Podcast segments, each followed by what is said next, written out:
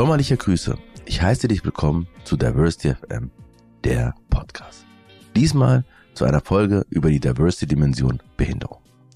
Ich spreche mit Sandra über das Thema Inklusion. Sandra ist Sonderpädagogin an einer Gesamtschule und Influencerin. Mit ihrem Instagram-Account Inklusion für Anfänger gibt sie praktische Tipps für die Umsetzung von Inklusion an Schulen. Mit Sandra habe ich natürlich über ihre Perspektive auf den Begriff Diversity gesprochen.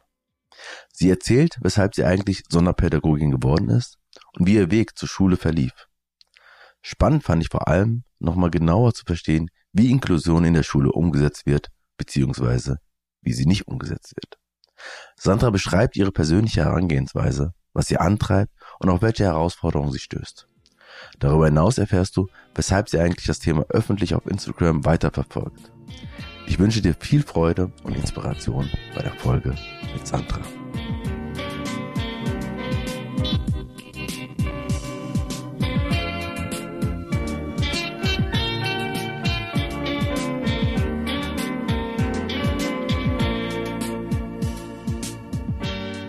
Ja, hi Sandra, ähm, guten Morgen äh, muss ich sagen. Äh, beim letzten Mal hatte ich ja so ein bisschen äh, Technikstress. Äh, Diesmal hatte ich kleineren Technikstress, aber es hat geklappt.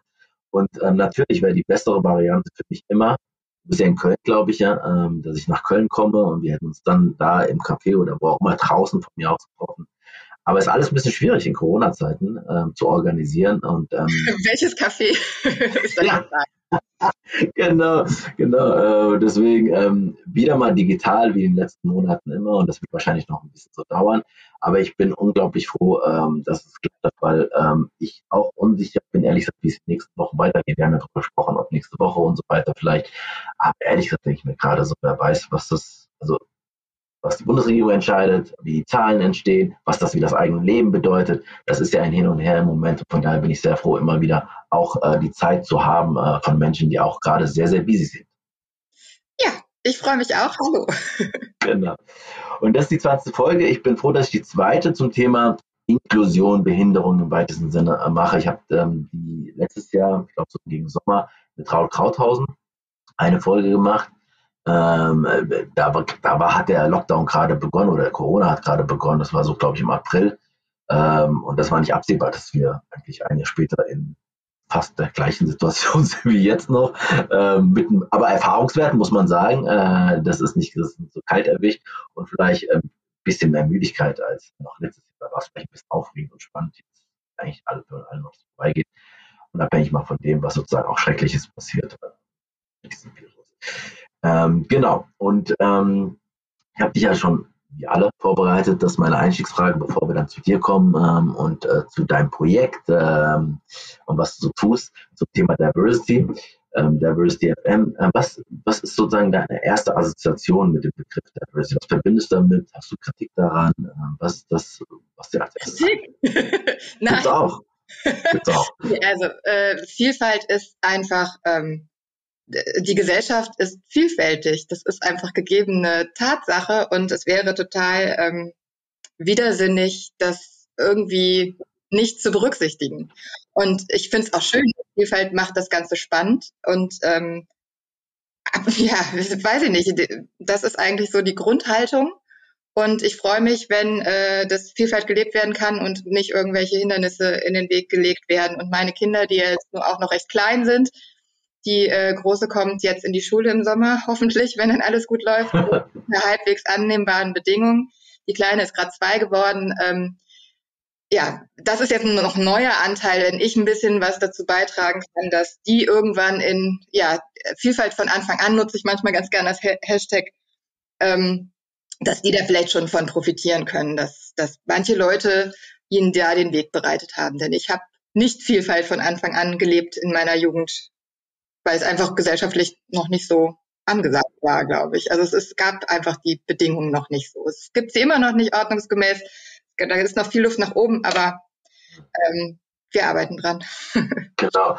Und ähm, ist es so, dass du, also du hast jetzt, äh, warst ein bisschen überrascht, Kritik, also ich krieg schon, also ich meine von Leuten, die sich auch nochmal stärker mit dem Begriff Diversity auseinandersetzen, dann ist die Kritik, das ist einmal so so wirtschaftliches Instrument ist, dann ist die andere Kritik, dass das zu breit, zu abstrakt ist. Das ist, ist nun mal so breit. Ich meine, was soll man daran kritisieren? Das ist einfach, genau. ja. Äh, ja gut. Ja, und ähm, ist es aber ein Begriff, mit dem du selber arbeitest oder ist das eher so, ich meine, klar, Inklusion ist sozusagen ähm, dein, dein, dein Arbeitsbegriff, aber ist es, das ist etwas, was irgendwie ähm, auch eine Verwendung findet bei dir oder irgendwie ab, also Vielfalt oder andere Begriffe? Ja, ich nutze meistens Vielfalt, weil ich äh, versuche, Anglizismen irgendwie zu vermeiden, weil ich finde. Auch eine Kritik übrigens. ah, okay. Ja, aber das, das äh, ändert ja nichts an der Sache. Also ich ähm, bin ja Lehrerin und ähm, versuche auch in, ja, ich finde einfach, ähm, es gibt viele schöne Ausdrucksmöglichkeiten äh, und manche Leute machen sich ihre Sprache kaputt dadurch, dass da dauernd englische Begriffe eingestreut werden und das teilweise schon so krampfig wirkt und dann dauernd, ähm, ja, weil es gerade hip ist oder in ist oder was auch immer und das finde ich schade und deswegen finde ich jetzt persönlich Vielfalt nochmal schöner. Aber das ist ja auch einfach nur eine Übersetzung. Dementsprechend kommt, der Inhalt ist das gleiche. Genau. Ja, und ich finde, ich meine, ich habe, wie gesagt, ich stelle die Frage ja immer und ich finde auch mal interessant, welchen Zugang man hat zu diesem Begriff, ähm, der sehr immer sehr unterschiedlich ist, ähm, aber dass es am Ende nicht darum geht, und das ist ja oft so, dass ähm, Begriffe sind wichtig, ähm, Sprache ist ähm, sozusagen auch äh, Macht und so weiter, ähm, aber schwierig wird es dann, also eine Zeit lang haben wir mit, vor zehn Jahren mit interkulturelle Kompetenz gearbeitet. Dann kam dieser Diversity-Begriff und dann war es so, dass ähm, einige in der Verwaltung zum Beispiel aber noch gerne mit interkulturelle Kompetenz arbeiten wollten. Dann haben wir gesagt, ja, okay, dann machen wir halt, sagen wir halt, schreiben wir interkulturelle Kompetenz auf und machen trotzdem Diversity. Ähm, das ist ja nochmal, so, da muss man nochmal schauen. Ne? Aber ich, also von daher finde ich wichtig, ab und zu über auch die Sprache, also Begriffe zu diskutieren und was machen die, was sagen die aus, was, was beinhalten die. Und auf der anderen Seite so ein Pragmatismus zu sagen, naja, was wollen wir eigentlich? Also die Lebensqualitäten müssen ja besser. Äh ja, da ist ja ein, dieser Begriff deutlich einfacher als, als die Variante, die du vorher genannt hast. Und außerdem schließt er mehr ein. Also finde ich ganz gut, weil ja dann durch zum Beispiel Inklusion äh, ist ja, äh, da gab es ja so viele Begrifflichkeiten. Also ich weiß nicht, ob ich jetzt schon was erzählen soll zu meinem Background, aber ähm, ja, gerne, hab, guter Übergang. ja, perfekt. So. Also ich ähm, habe ja angefangen, Sonderpädagogik zu studieren nach dem Abi ähm, nicht, weil ich gedacht habe, Diversity, das ist mein Thema und Inklusion, weil diese Begriffe gab es zu diesem Zeitpunkt so einfach nicht in meinem Sprachgebrauch und ich glaube auch nicht generell im gesellschaftlichen Sprachgebrauch. Inklusion ploppte später irgendwann auf und äh, ich finde es total gut, dass sich jetzt so viele Leute Gedanken über äh, ja verschiedene Begrifflichkeiten machen. Das macht es aber auch manchmal anstrengend, weil selbst ich, obwohl ich ja im Thema drin sein sollte, manchmal Schiss habe, die falschen Begriffe zu, zu nutzen. Und ich dann hier jetzt womöglich auch ähm, ein bisschen Sorge habe, je nachdem, wer das hier hört, ähm, ob ich womöglich Anfeindungen kriege, weil ich als ähm, vermeintliche Expertin ähm, ja, es falsch gemacht habe. also, Aber das, also das, das finde ich schon erstaunlich, wirklich. Das hätte ich jetzt zum Beispiel auch nicht gedacht. Ich meine, ich weiß dass im, im Bereich Diversity und dass wir immer häufiger, immer stärker auch, ähm, auch harte Auseinandersetzungen und Begriffe haben. Ähm, so in dem Bereich Inklusion kenne ich mich jetzt nicht so tief aus. Ähm, da müsstest du vielleicht gleich nochmal sagen, was sind da so Begriffe, die sozusagen umkämpft sind. Ähm, ähm, und also, also, sozusagen das eine ist darüber zu streiten und zu diskus diskutieren. Das ist ja wichtig und gut und so weiter.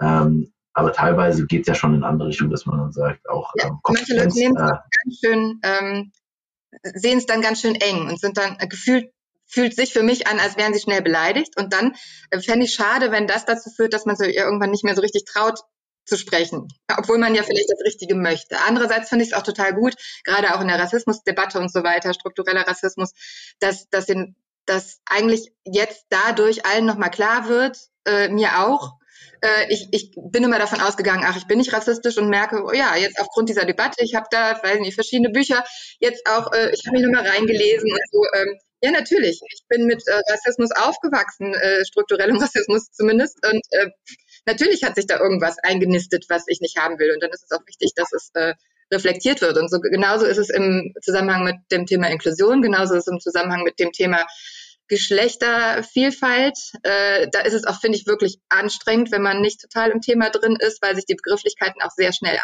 ändern. Also cis oder nicht cis und weiß ich nicht was, da muss ich mich auch echt immer noch mal vorher reindenken. Also CIS ist ja jetzt schon ziemlich etabliert, aber ich glaube auch nur in unserer Bubble. Also die Leute, die in wollte ich nicht gerade sagen. Unterwegs sind, okay, aber wenn ich mit meinen Eltern darüber rede oder mit irgendwem, die haben ihre alten Begrifflichkeiten und die, die neue Rassismusdebatte äh, ist bei denen vielleicht auch noch gar nicht so richtig angekommen. Geschweige denn irgendwas, was, was noch äh, das ist, äh, das ist total, total, spannend. Ich meine, eigentlich wollte ich mir vorstellen, aber jetzt kommt es schon mitten rein und ich finde es auch gut dann immer den Plus und das andere machen wir dann auch gleich, äh, weil ich habe mir zum Beispiel, ich erinnere mich an die Folge mit Queer Lexikon, da ging es um geschlechtliche Vielfalt, ähm, aber auch alle anderen, ähm, was ich grundsätzlich, bei Experten, das sind ja alles Experten, ne? Ähm, auch so ne, mit, äh, mit Sternchen ähm, und dann auch mit Aussprache. Ja, genau, ja, genau.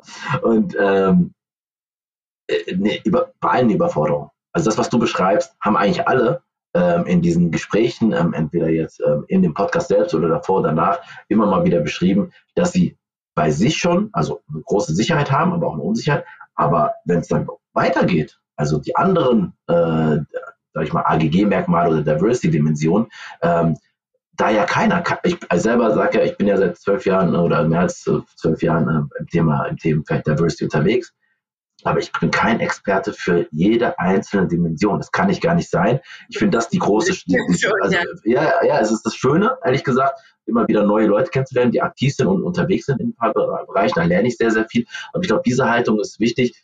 Und ähm, eines ist, glaube ich, auch wichtig, diese moralische Überlegenheit ist, glaube ich, oder das Gefühl, moralisch überlegen zu sein, weil man bestimmte Begriffe schon kennt. Und das, was du sagst, ähm, wen äh, lassen wir eigentlich links liegen. Also auch die soziale Dimension und also die Frage von Bildung. Ne? Also auch in meiner Familie und viele Freunde, ähm, die sind von der Haltung total klar, aber werden abgehängt durch äh, Sprache. Das, das, auch das kann ausgrenzend sein. Aber dann ist wiederum gut, dass es jetzt auch mittlerweile viel Literatur darüber gibt, dass viele Leute, die da äh, aktiv sind, auch Bücher schreiben. Und äh, ja, falls, äh, das ist dann ja vielleicht eher ein Medium, was die ältere Generation erreicht, Instagram oder so. Also ich bin jetzt nur auf Insta unterwegs, nicht auf Twitter oder so. Das hat mich dann auch überfordert. Ja, das ist eine weitere Überforderung. Ich dachte, ich, äh, ich beschränke mich mal auf ein Medium und da kenne ich mich dann irgendwann aus. Aber ähm, ja. Und, und, vielleicht kommen wir nochmal später zu, zu Begriffen und umkämpfte Begriffe und so weiter beim Thema Inklusion. Ähm, äh, wann hast du eigentlich ähm, damit angefangen mit dem Thema? Du hast das Sonderpädagogik und so weiter. War das sozusagen der Start eigentlich? Und warum hast du dich entschieden eigentlich für Sonderpädagogik und nicht für Genau. Also es gab ja Inklusion in dem Sinne. Oder bei mir, also ich sage immer extra dazu, mein Account heißt ja auch Inklusion für Anfänger. Das ist klug gewählt damals gewesen, glaube ich, weil das ist nämlich genau der Punkt. Dann kann keiner sagen, du spielst dich hier als Expertin auf. Nein, ich bin immer noch am Anfang, weil äh, es auch einfach, es, es gibt keine Vorgaben, wie das hier ordnungsgemäß laufen soll. Es, es, kümmert sich keiner so richtig darum, wie es umgesetzt werden soll. Es muss halt umgesetzt werden, was, weil Inklusion ein Menschenrecht ist. Aber wenn es keine ähm, Aktivisten in die Richtung gäbe, würde da nicht viel passieren. Und mein Schwerpunkt ist einfach schulische Inklusion, weil ich Sonderpädagogin bin oder Sonderschullehrerin, wie es halt damals offiziell hieß. Das passt jetzt aber nicht mehr, weil erstens heißen die Sonderschulen nicht mehr Sonderschulen, sondern Förderschulen. Und zweitens ähm, sollten sie im Rahmen der Inklusion ja auch eigentlich ähm, langsam aufgelöst werden, was hier in meinem ähm, Raum in NRW, wo ich gearbeitet habe, also ich habe nicht immer hier in Köln gearbeitet, ähm, auch sukzessive der Fall war, bis es einen Politikwechsel gab und dann das Ganze wieder gestoppt wurde. Jetzt gibt es beides nebeneinander. Ähm, so, aber als ich angefangen habe, äh, gab es nur Förderschulen oder ich glaube, es hieß damals sogar noch Sonderschulen. Und ich habe auch zum Beispiel zwei Förderschwerpunkte studierte man damals. Ähm, macht man jetzt, glaube ich, auch noch. Ich bin, hat sich auch geändert, siehst du, weiß ich auch nicht. So, ähm, ich habe Abi gemacht 99 und äh, ich wusste sehr lange nicht, was ich machen wollte, weil ich in vielen Bereichen interessiert war, auch äh, eigentlich in der Schule, also ganz gut war. Dementsprechend äh, äh, war jetzt nichts ausgeschlossen. Und das macht es einem ja nicht unbedingt leichter. Meine Mutter ist Lehrerin, bei mir in der Familie sind viele Lehrerinnen. Meine Mutter war, ähm, jetzt ist sie im Ruhestand, aber Hauptschullehrerin. Und mir, ich habe nie gedacht, ich werde immer, ich werde auf jeden Fall Lehrerin. Das war definitiv nicht der Fall. Ich habe, ich glaube, erst in für zwölf entschieden, weil dann plötzlich dieser Druck herrschte. Oh Gott, oh Gott, was machst du denn mal mit deinem Leben? Ich wusste, ich will studieren. Und ich wusste dann irgendwann, ich will was Sinnvolles machen. Das war so meine naive Herangehensweise. Ähm, also etwas, womit ich, womit bin ich lange glücklich? Also damals war noch so ein bisschen die Vorstellung, welchen Job kannst du denn dein ganzes Leben lang machen? Das ist ja heutzutage gar nicht mehr zwingend der Fall, dass man seinen Job einmal durchgängig beibehält, den man sich am Anfang ausgesucht hat. Aber äh, so kannte ich es aus meiner Familie und so hatte ich es zumindest angedacht, dass ich mich, wenn ich mich entschieden habe, auch da drin wohlfühlen werde. Und dann war mir irgendwann klar, es muss was mit Menschen sein. kommunikativ war ich schon immer, so eine Netzwerkerin glaube ich auch, unterschwellig, ähm, wenn auch damals ohne Medien in dem Sinne, also ohne gab soziale Medien gab es ja nicht, Internet war recht neu damals. Äh, Im Studium gab es die ersten E-Mail-Adressen äh, über Uni-Server, also das war noch alles äh, in den Kinderschuhen. Aber mir war klar, irgendwas mit äh, Kindern. Ich hatte dann PEDA-LK, Pädagogik-LK und Bio und dachte, okay, das sind die Sachen, die ich wirklich gut finde. Und Sport hatte ich auch noch als Fach. Und dann bot sich irgendwie so an, dass ich habe dann, also ich wollte gern mit Jugendlichen arbeiten, das habe ich damals schon gerne gemacht. Ich bin auf Jugendfreizeiten mitgefahren, als Betreu erst als Teilnehmerin, später als äh, Betreuerin von der evangelischen Kirche. Das hat sich auch irgendwie so zufällig ergeben. Und ähm, ja, und ich wollte gerne mit Jugendlichen arbeiten, fand aber das Schulsystem schon damals nicht so optimal, um das mal nett auszudrücken. Mit dem, also ich hatte das Gefühl am Gymnasium damals, das war reines Fachlehrertum. Die viele Lehrer haben nur den Fachaspekt genutzt, ihren Unterricht und den pädagogischen Anteil hinten überfallen lassen, waren auch menschlich manchmal einfach nicht so zugänglich und das fehlte mir. Und ich war super gerne in der Grundschule und habe meine Grundschullehrerin sehr geliebt und dachte, wenn ich unterrichte, möchte ich gern Klassenlehrerprinzip aber ich will eigentlich nicht Grundschüler unterrichten, weil mein Herz für die Pubertät schlägt. Mhm. Ähm, dann, äh, äh, meine Tante ist Sonderpädagogin und meinte irgendwann, nachdem ich erst Richtung Psychologie tendiert hatte, äh, und sie sagt, das ist doch viel so trocken und du beschäftigst dich hier äh, second-hand sozusagen mit den Problemen. Dann, ähm, Psychologie ist auch Anteil von dem Studium. Wie wäre es denn mit Sonderpädagogik? Und dann habe ich ein Praktikum, einen Tag bei ihr in der Schule gemacht. Bei mir ging nicht, denn mein Praktikumszeitfenster war schon vorbei. Das waren irgendwie zwei Wochen in Stufe 11. Und in einer Schule kann man ja nicht während in den Ferien Praktikum machen. Also sie war an einer ähm, Schule für Körperbehinderte, hieß es damals noch. Äh, jetzt äh, so, ähm, Entwicklungsschwerpunkt, nee, sonderpädagogischer, oh Gott, also es ändert sich. Äh, körperliche und motorische Entwicklung heißt jetzt auf jeden Fall der Schwerpunkt. Ähm, und ich war da einen Tag und war so erleichtert und glücklich, als ich dann feststellte, geil, es ist was für mich, weil ich so aufgeregt war, dass es vielleicht eine tolle Idee ist, aber einfach genau das Falsche. Aber war es dann. Und dann habe ich äh, später, äh, später äh, aber dann noch Lernbehindertenpädagogik als zweite Fachrichtung dazu genommen. Und aber hattest du das nie mit, äh, ich werde auf gar keinen Fall das, was meine Eltern sind? Gerade in der Jugendliche? Ja, nee, nee, also habe ich früher gedacht, ich werde nicht Lehrerin, aber ich fand schon immer cool, was meine Mutter macht und ich glaube auch, äh, äh ich habe sie nie im Unterricht erlebt, aber ich kenne sie als Person und ich glaube, dass sie ähm, eine gute Lehrerin war, so wie man sich das so vorstellt, weil ich ja meine Grundschullehrerin richtig super fand und ich glaube, da gab es Parallelen. Also das habe ich nicht in Frage gestellt, dass sie ihren Job da gut macht und äh, ja, ich, ich bin zum Beispiel nicht in die Informatikrichtung gegangen wie mein Vater, dementsprechend habe ich das falsch erfüllt. Ähm, ja, aber äh, später bin ich in die Richtung Lernbehindertenpädagogik dann, ähm, obwohl das meine zweite Fachrichtung war, die ein bisschen untergeordnet studiert wird. Da habe ich aber dann am Ende in den Praktika gemerkt, das ist doch noch ein bisschen mehr mein Ding und habe ähm, dann Referendariat auch an der Förderschule Lernen gemacht. Hieß es damals schon? Ja, genau. Und da änderten sich gerade die Begrifflichkeiten. Da ging es hin äh, weg von Behinderte, also die, Begr die, äh, der Behinderungsbegriff änderte sich. Die Behinderten äh, zu Menschen mit Behinderung, das war damals recht frisch. Und dann änderte sich auch, dass natürlich dann die Schulen auch nicht mehr Lernbehinderten, Körperbehinderten, geistig Behinderten Schulen hießen, sondern Schulen mit dem Förderschwerpunkt geistige Entwicklung, körperlich-motorische Entwicklung und so weiter, was für super viele Außenstehende immer noch Neuland ist. Also sobald, so, wenn du nicht in der Schullandschaft aktiv bist, selbst für Regelschullehrer, äh, die jetzt LehrerInnen, ist es immer noch ähm, schwierig, wenn die sich nicht mit dem Thema befasst haben, obwohl ja jetzt mittlerweile relativ viele Sonderpädagogen auch bei denen im Kollegium sind, aber wenn sie sich nicht aktiv damit beschäftigen, der, haben die immer noch den Begriff Sonderschule im Hintergrund. Hm, hm, Und sag mal, aber das heißt, ähm, du hast dich, ähm, also genau, du war 1999 die Orientierungsphase, ähm, und dann ging das über Umwege und Reflektieren und Kontakt und so weiter dann ähm, und war es dann hin und weg äh, von, von dieser Sonderpädagogik. Aber hattest du überhaupt jetzt auch in Kindheit und Jugend mit der Frage von ähm, Inklusion oder mit Menschen mit Behinderung, also war das irgendwie, hattest du Berührungspunkte damit? Nö, überhaupt nicht. Das war auch gesprungen ins kalte Wasser. Das ist ja auch so ein bisschen der Punkt. Also es gibt viele Leute, die haben sich für die ähm, für diese Berufsrichtung entschieden, weil sie zum Beispiel Geschwister haben, die selber genau. in irgendeiner Form eine Behinderung haben oder ähm, weil sie im Zivi an der Schule waren ähm, und Kinder betreut haben mit Behinderung und deswegen dann gemerkt haben, ah, so läuft hier der Job ab, das kann, das gefällt mir. Also war es bei vielen männlichen äh, Kommilitonen zum Beispiel damals. Ähm, und bei mir war das nicht der Fall. Ich hatte eben diese Herangehensweise, ich möchte gerne äh, was bewegen, ich möchte gerne Einfluss nehmen, ich möchte mit Kindern und Jugendlichen arbeiten und gerne, aber diese, als Klassenlehrer hast du halt einen größeren Einflussbereich. Nicht im Sinne von Manipulation, sondern im Sinne von kümmern ähm, oder, oder Orientierung bieten. Und äh, das ging halt im Bereich Sonderpädagogik. Und dann habe ich mich halt erst richtig mit dem Thema Behinderung auseinandergesetzt, als ich dieses Praktikum meiner Tante gemacht habe. Vorher war das jetzt gar nicht unbedingt der Schwerpunkt. Und dann dachte ich so ein bisschen, ja, und genau ich mache das, weil das machten, machen nicht so viele. Und äh, das, das war so ein bisschen der, der kleine Ehrgeiz. Und ich setze mich jetzt damit auseinander. Und egal was, also meistens war dieses, echt, das machst du?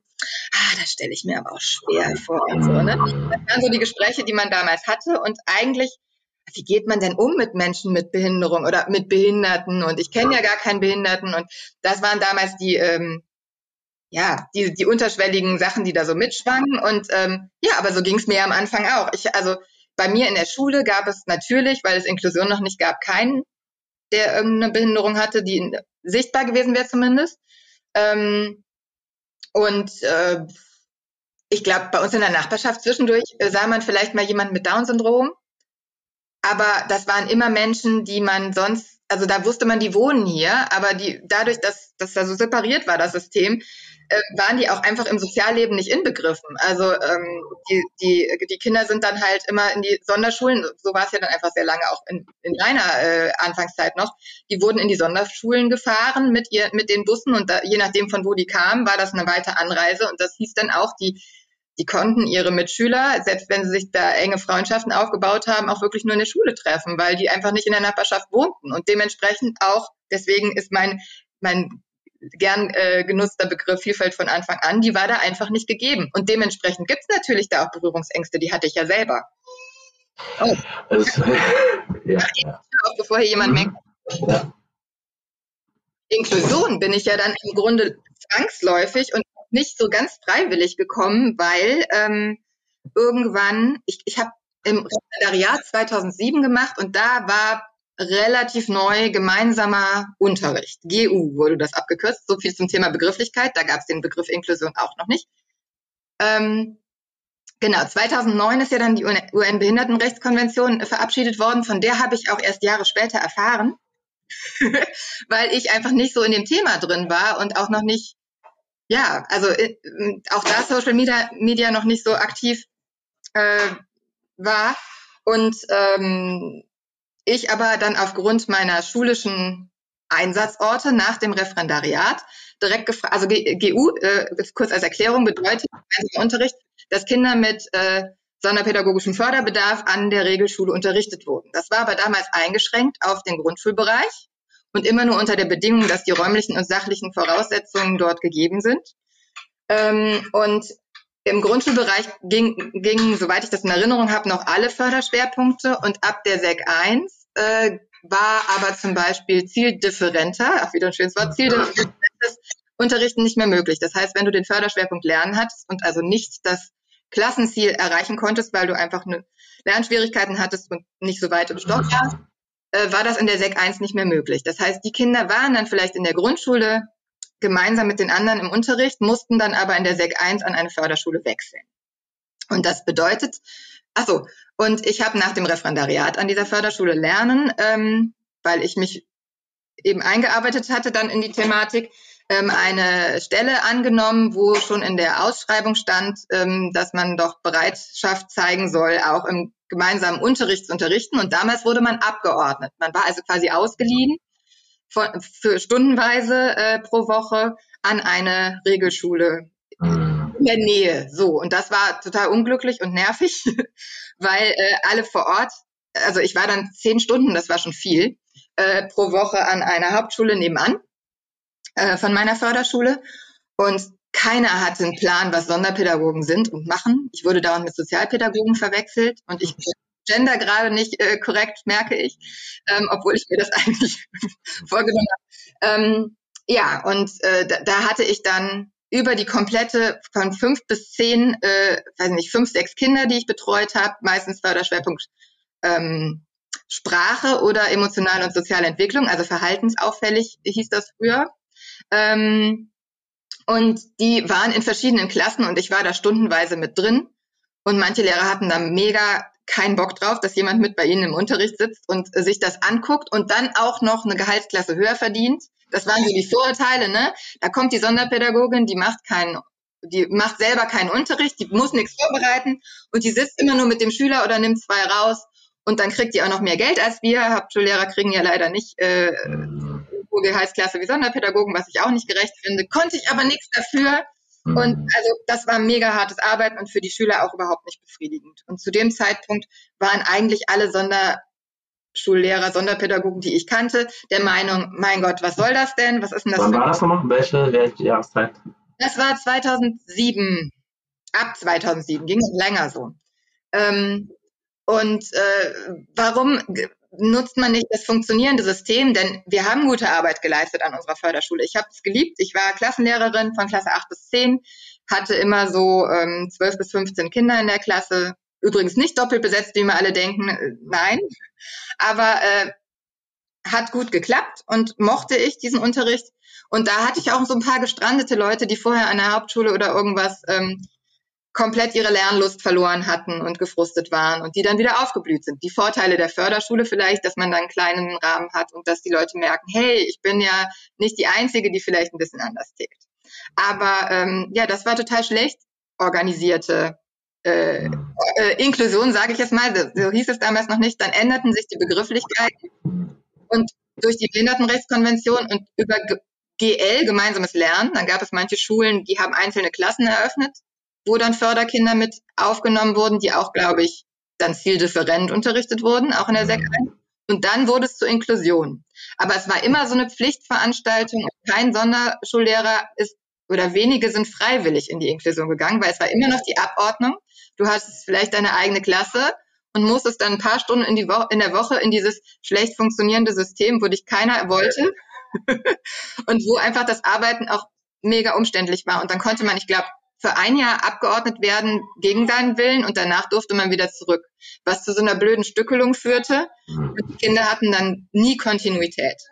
Und irgendwann, Aber, ja. Ja, sag, sag ruhig, sorry. ich versuche es abzukürzen. Und irgendwann war ja. es so, ich, ich habe mich ja wenigstens immer freiwillig dafür gemeldet. Irgendwann war es so, man durfte es höchstens mit halber oder voller Stelle noch machen, diese Mini-Stückelung. Es gab Kollegen, die sind nur vier Stunden die Woche irgendwo hingegangen. Das machte gar keinen Sinn ähm, gab es nicht mehr. Und es war neu, dass äh, SonderpädagogInnen auch an, das System Regelschule komplett ähm, gehen konnten, so dass sie da auch im Stundendeputat auftauchten und mit zu dem Team der Schule gehörten. Das war dann neu. Das wollte auch damals war, wollten wenige freiwillig. Ich habe es dann aber irgendwann gemacht, weil zu dem Zeitpunkt lösten sich die Förderschulen halt alle noch auf. Ähm, da war der Politik, Politikwechsel äh, noch nicht vollzogen. Also die der Unterschied übrigens in NRW zwischen SPD und CDU geführte äh, Landesregierung? Genau. SPD und Grüne waren noch dafür komplette Inklusion, alles wird aufgelöst. Da gab es so Regelungen, wenn die Förderschule weniger als so und so viele Schüler hat, dann darf sie nicht weiter existieren. Und da gab es dann auch richtige Existenz, Existenzängste, denn wir haben das natürlich, unser Berufsbild änderte sich plötzlich komplett. Ne? Da gab es auch große Widerstände.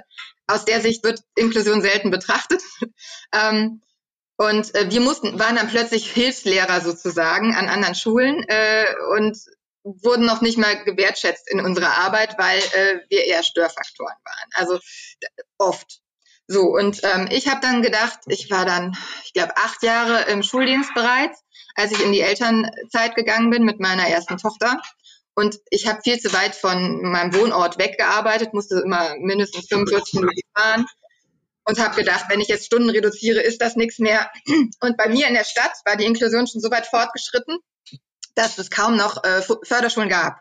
Die, also Förderschulen lernen, das war ja nun mal mein Schwerpunkt, hatten sich fast alle aufgelöst oder waren so komisch zusammengelegt worden, weil ja die Schülerschaft sank. Und ähm, da wollte ich nicht in ein sich auflösendes System einsteigen, wo alle gefrustet sind und den ganzen Tag darüber meckern, wie schlimm alles ist. weil ich dachte, das ist nicht meine Arbeit, also das ist generell nicht meine Lebenseinstellung. Und dachte, dann gehe ich doch mal lieber in ein System, was neu aufgebaut wird und entscheide mich direkt dafür in die Inklusion zu gehen äh, und nehme am besten eine Gesamtschule. Das war so meine Idee dahinter, weil ich dachte, Gesamtschulen sind sowieso mit darauf ausgelegt, dass da unterschiedliche Abschlüsse gemacht werden können und die sind vielleicht ein bisschen diverser aufgestellt als sagen wir mal ein Gymnasium. Eine Hauptschule, die ja auch irgendwie einen schweren Stand hat und nicht klar war, wie lange Hauptschulen noch existieren. Und da habe ich Glück gehabt mit meiner Schule. Ähm, eine gute Schule erwischt, glaube ich. Das ist, steht und fällt tatsächlich auch mit der Schulleitung und mit der mhm. Kollegiums. Und da bin ich jetzt seit 2016 ähm, voll im Kollegium drin und hatte auch Anfangsschwierigkeiten. Das steht und fällt halt auch damit, wie gut die Personen miteinander können und wie sehr sie sich darauf einlassen, dass da jemand anderes kommt und vielleicht auch ein bisschen Expertise mitbringt. Mhm. Und habe dann ein sehr gutes Team erwischt und habe dann so nach, ich glaube, anderthalb Jahren, die ich dort vor Ort war, gedacht, jetzt nervt mich das aber, dass wir uns hier untereinander nicht vernetzen. Ich glaube, wir waren sieben SonderpädagogInnen an der Schule und haben aber voneinander auch nichts mitgekriegt. Selbst wir konnten uns untereinander nicht gut austauschen, weil wir in unterschiedlichen Stufen äh, eingesetzt waren. Und ähm, dann habe ich es versucht mit WhatsApp-Gruppen im Kollegium und äh, Inklusionsideen oder so hatte ich die, glaube ich, genannt. Manche sind sofort wieder ausgetreten und hatten gar keinen Bock darauf, dass jetzt hier schon wieder jemand kommt und einem dauernd zuspammt mit irgendwas. Andere sind geblieben und fanden es gut und dann merkte ich, okay, dann muss ich das anders lösen. Und da ich eh auf Instagram war und zu dem Zeitpunkt gerade, also mit meinem Privataccount, ähm, feststellte, dass das äh, Insta-Kollegium da sehr aktiv ist äh, und da wirklich die interessierten, motivierten Kollegen aus allen Schulformen sind, Inklusion da aber überhaupt nicht vertreten war. Also zu dem Zeitpunkt äh, war, was war das, in 2017 dann, gab es äh, keinen Account zum Thema Inklusion, also der Inklusion im Namen hatte. Oder nur welche, die zweimal was gepostet hatten und dann nie wieder. Und dann habe ich eben angefangen mit Inklusion für Anfänger und habe da sehr viele Gleichgesinnte getroffen. Langsam zögerlich, anfangs waren es eher Grundschulaccounts. Mittlerweile gibt es auch viele aus weiterführenden Schulen dort und auch viele Lehrer, die ähm, selber in der Inklusion unterrichten oder noch in Förderschulen.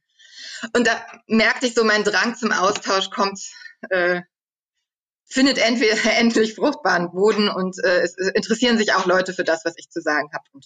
Ja, so, jetzt ist es ging nicht ganz abgekürzt. Tut mir leid. Nein, nein, nein, nein, aber das ist, ich habe ja einfach gesagt, das ist auch sozusagen für mich ja auch das Spannende und auch nochmal nicht immer so abgehackt, wie das oft so oder über Twitter und WhatsApp und so weiter in Kurzform alles, sondern sich auch den Raum zu nehmen. Und ich meine, eigentlich, was deutlich wurde für mich jetzt auch nochmal, ähm, das fand ich so spannend, diesen jetzt 20 Jahren, wenn du sagst 1999 im Abi abgeschlossen und dann diese Orientierungsphase, dann das Studium, dann Begeisterung, dann aber in der realen Welt zu merken, dieses Hin und Her, auch Politik, die sich hin und her auch weiterentwickelt hat, dann mal einen Schritt zurück, wie abhängig ihr auch davon seid, äh, Lehrkräfte, was es mit euch macht, was aber auch was mit den SchülerInnen macht. Ähm, ähm, und jetzt hast du eine Schule gefunden, sagst du, seit äh, gut fünf Jahren, wo es nie überall alles perfekt ist, aber wo du das Gefühl hast, das, das kann gut funktionieren. Und Glück darüber dann, Genau, und darüber dann gemerkt hast, naja, und das hast du am Anfang gesagt, ähm, wie kann ich Menschen erreichen, wie kann ich was bewegen? Also, dass du sagen, das, was, ich, was du machst, erfüllt dich schon, aber darüber hinaus nochmal einen Schritt, und das ist vielleicht der Schritt des Aktivismus, äh, zu gehen und sagen, naja, es ist eh noch, ich meine, unvorstellbar, wir müssen dann auch mal darüber reden, über diese separierten äh, Systeme und äh, was das Mensch macht, wenn du von den Bussen, ich habe das richtig vor meinen Augen gesehen, die Busse, die dann einfach, also das ist eigentlich, ich glaube, hoffe ich, in 20, 30 Jahren, wenn man das erzählt, denkt man, wie bekloppt waren die Menschen, äh, dass das überhaupt äh, funktioniert hat. Ähm, genau, und dann hast du 2017 mit Insta. Aber was ich jetzt nochmal wirklich dadurch auch noch verstanden habe, ist, also dieses, wie gesagt, vor und zurück und diese ganzen Dinge, die, ähm, was das auch mit euch als, als Lehrkräfte dann macht, ähm, auch die, äh, die Kämpfe oder die Konkurrenzen, die es natürlich innerhalb des Systems Schule gibt. Ne? Also ich meine, das ist ja auch nicht so ein homogener äh, Block. Wer, das, wer sich ein bisschen damit beschäftigt, weiß das. Äh, da gibt es ja natürlich auch nochmal, ähm, auch mit der Bezahlung, dann ist die Frage der Wertschätzung und so weiter, wer kann was. Ähm, in einem guten, in einer guten Schule, in einem guten System würde das eher ergänzen und gut miteinander ähm, äh, funktionieren. In der Regel ist das ja oft nicht so. Von daher fand ich es gut, dass du nochmal so ausführlich das beschrieben hast. Ähm, und dann wird ja auch nochmal deutlich, ähm, aber da würde ich nochmal gerne nachhaken, ähm, also diesen Schritt, du sagst, ihr habt dann gemerkt, wir müssen uns mehr austauschen über WhatsApp, so, und dann ist immer die Frage, welches Format ist das richtige, welcher Account ist der richtige. Ähm, auf Instagram hast du gemerkt, da gibt es auch ähm, die Energie, die Energie ist da. Ähm, aber nochmal, trotzdem ist es ja ein Zusatz jetzt, äh, ich meine, jetzt einmal das Privatleben, dann ähm, die, die, die Herausforderung als, jetzt wollen wir später vielleicht nochmal über Corona reden, aber Herausforderung und, und die Zeiten, die es einfach in Anspruch nehmen als Lehrkraft. Dann aber nochmal diese, und das finde ich ja so spannend, ich rede ja mit Menschen, die ich immer stille HeldInnen nenne, also weil sie sozusagen ähm, ganz viele was Tolles machen. Wir reden oft über negativen und über die schwierigen Sachen in der Gesellschaft, über die muss man auch reden, aber ich finde, der Fokus ist irgendwie zu viel auf dem einen. Ähm, jetzt könnte man sagen, das, was ich mache, ist schon viel und ist gut und das ist, macht mir auch Spaß ähm, und ich muss auch meine Kräfte äh, achten. Warum hast du dann gesagt, wirklich, und du machst es ja jetzt seit drei, vier Jahren, das ist lange, ne? Ähm, warum machst du das? Ich meine, du könntest ja auch sagen, ähm, ja. Ist mir zu anstrengend. Ja, genau. Das ist ja auch so wahrscheinlich. Also ist ja auch so, dass ich, äh, ich muss schon auf mich selber achten. Ich habe, ähm, vielleicht weiß nicht, inwiefern du das verfolgt hast. Ich rede auf Insta auch darüber, dass ich schon mal einen Burnout hatte. Das war allerdings vor der Inklusion. Also Burnout heißt, klingt ja immer so cool, ich hatte eine Depression, ne? Aber es ist über berufliche Überlastung bin ich irgendwie da reingerutscht und das war relativ am Anfang in meinen ersten zwei Berufsjahren, äh, in denen ich voll äh, ausgebildete Lehrkraft war und ähm, auch verbeamtet war und eine Klassenleitung hatte und so weiter. Da bin ich im Grunde an meinem eigenen Perfektionismus gescheitert. Also ich neige leider dazu, äh, Sachen gut machen zu wollen, was ja eigentlich auch eine schöne Sache ist, aber was man, wo ich mich selber eingrenzen muss, habe ich dann festgestellt, ich habe mich viel zu verantwortlich für viele Sachen gefühlt. Und das ist halt dann der Nachteil davon, wenn du Klassenleitung bist, wenn du, wenn du nur ein Fach unterrichtest. Also ich habe ja irgendwann auch mal gepostet, ich unterrichte Schüler, keine Fächer. Das äh, fand ich eigentlich eine ganz gute Grundeinstellung, aber ähm, ich hatte dann natürlich an der Förderschule lernen Schüler, ähm, die äh, teilweise auch wenig Unterstützung von zu Hause erfahren haben, wo die Eltern vielleicht auch selber nicht unbedingt in der Lage waren, so gut zu unterstützen. Und ich wollte doch aber diesen Schülern die Unterstützung geben. Und dann habe ich versucht, das so ein bisschen aufzufangen und habe mich vielleicht auch zu verantwortlich gefühlt. Äh, natürlich haben die alle Eltern, aber wenn die Eltern auch nichts ähm, in die Wege leiten können, äh, ist es schwierig. Und meine Schüler gingen halt dann Richtung Abschluss. Und nach meinem, also ich war der letzte ähm, schulische Anker sozusagen. Und dann dachte ich immer, mein Gott, was ist denn jetzt? Also äh, wenn wo landet denn jetzt dies, dieses Kind äh, im Anschluss? Ähm, Ausbildung oder sowas ist ja sowieso schon sehr schwierig äh, mit Förderschulabschluss, der ja kein offizieller Abschluss ist. Das heißt dann zwar Förderschulabschluss, aber man hat damit nichts in der Hand, es sei denn, man hat den HA9, also Hauptschulabschluss nach Klasse 9, noch geschafft. Das sind dann die Premium- äh, Absolventen, Absolventinnen sozusagen bei uns ähm, gewesen. Aber es gab genug, die dann vielleicht ja einfach in irgendwelche Maßnahmen gegangen sind oder was auch immer.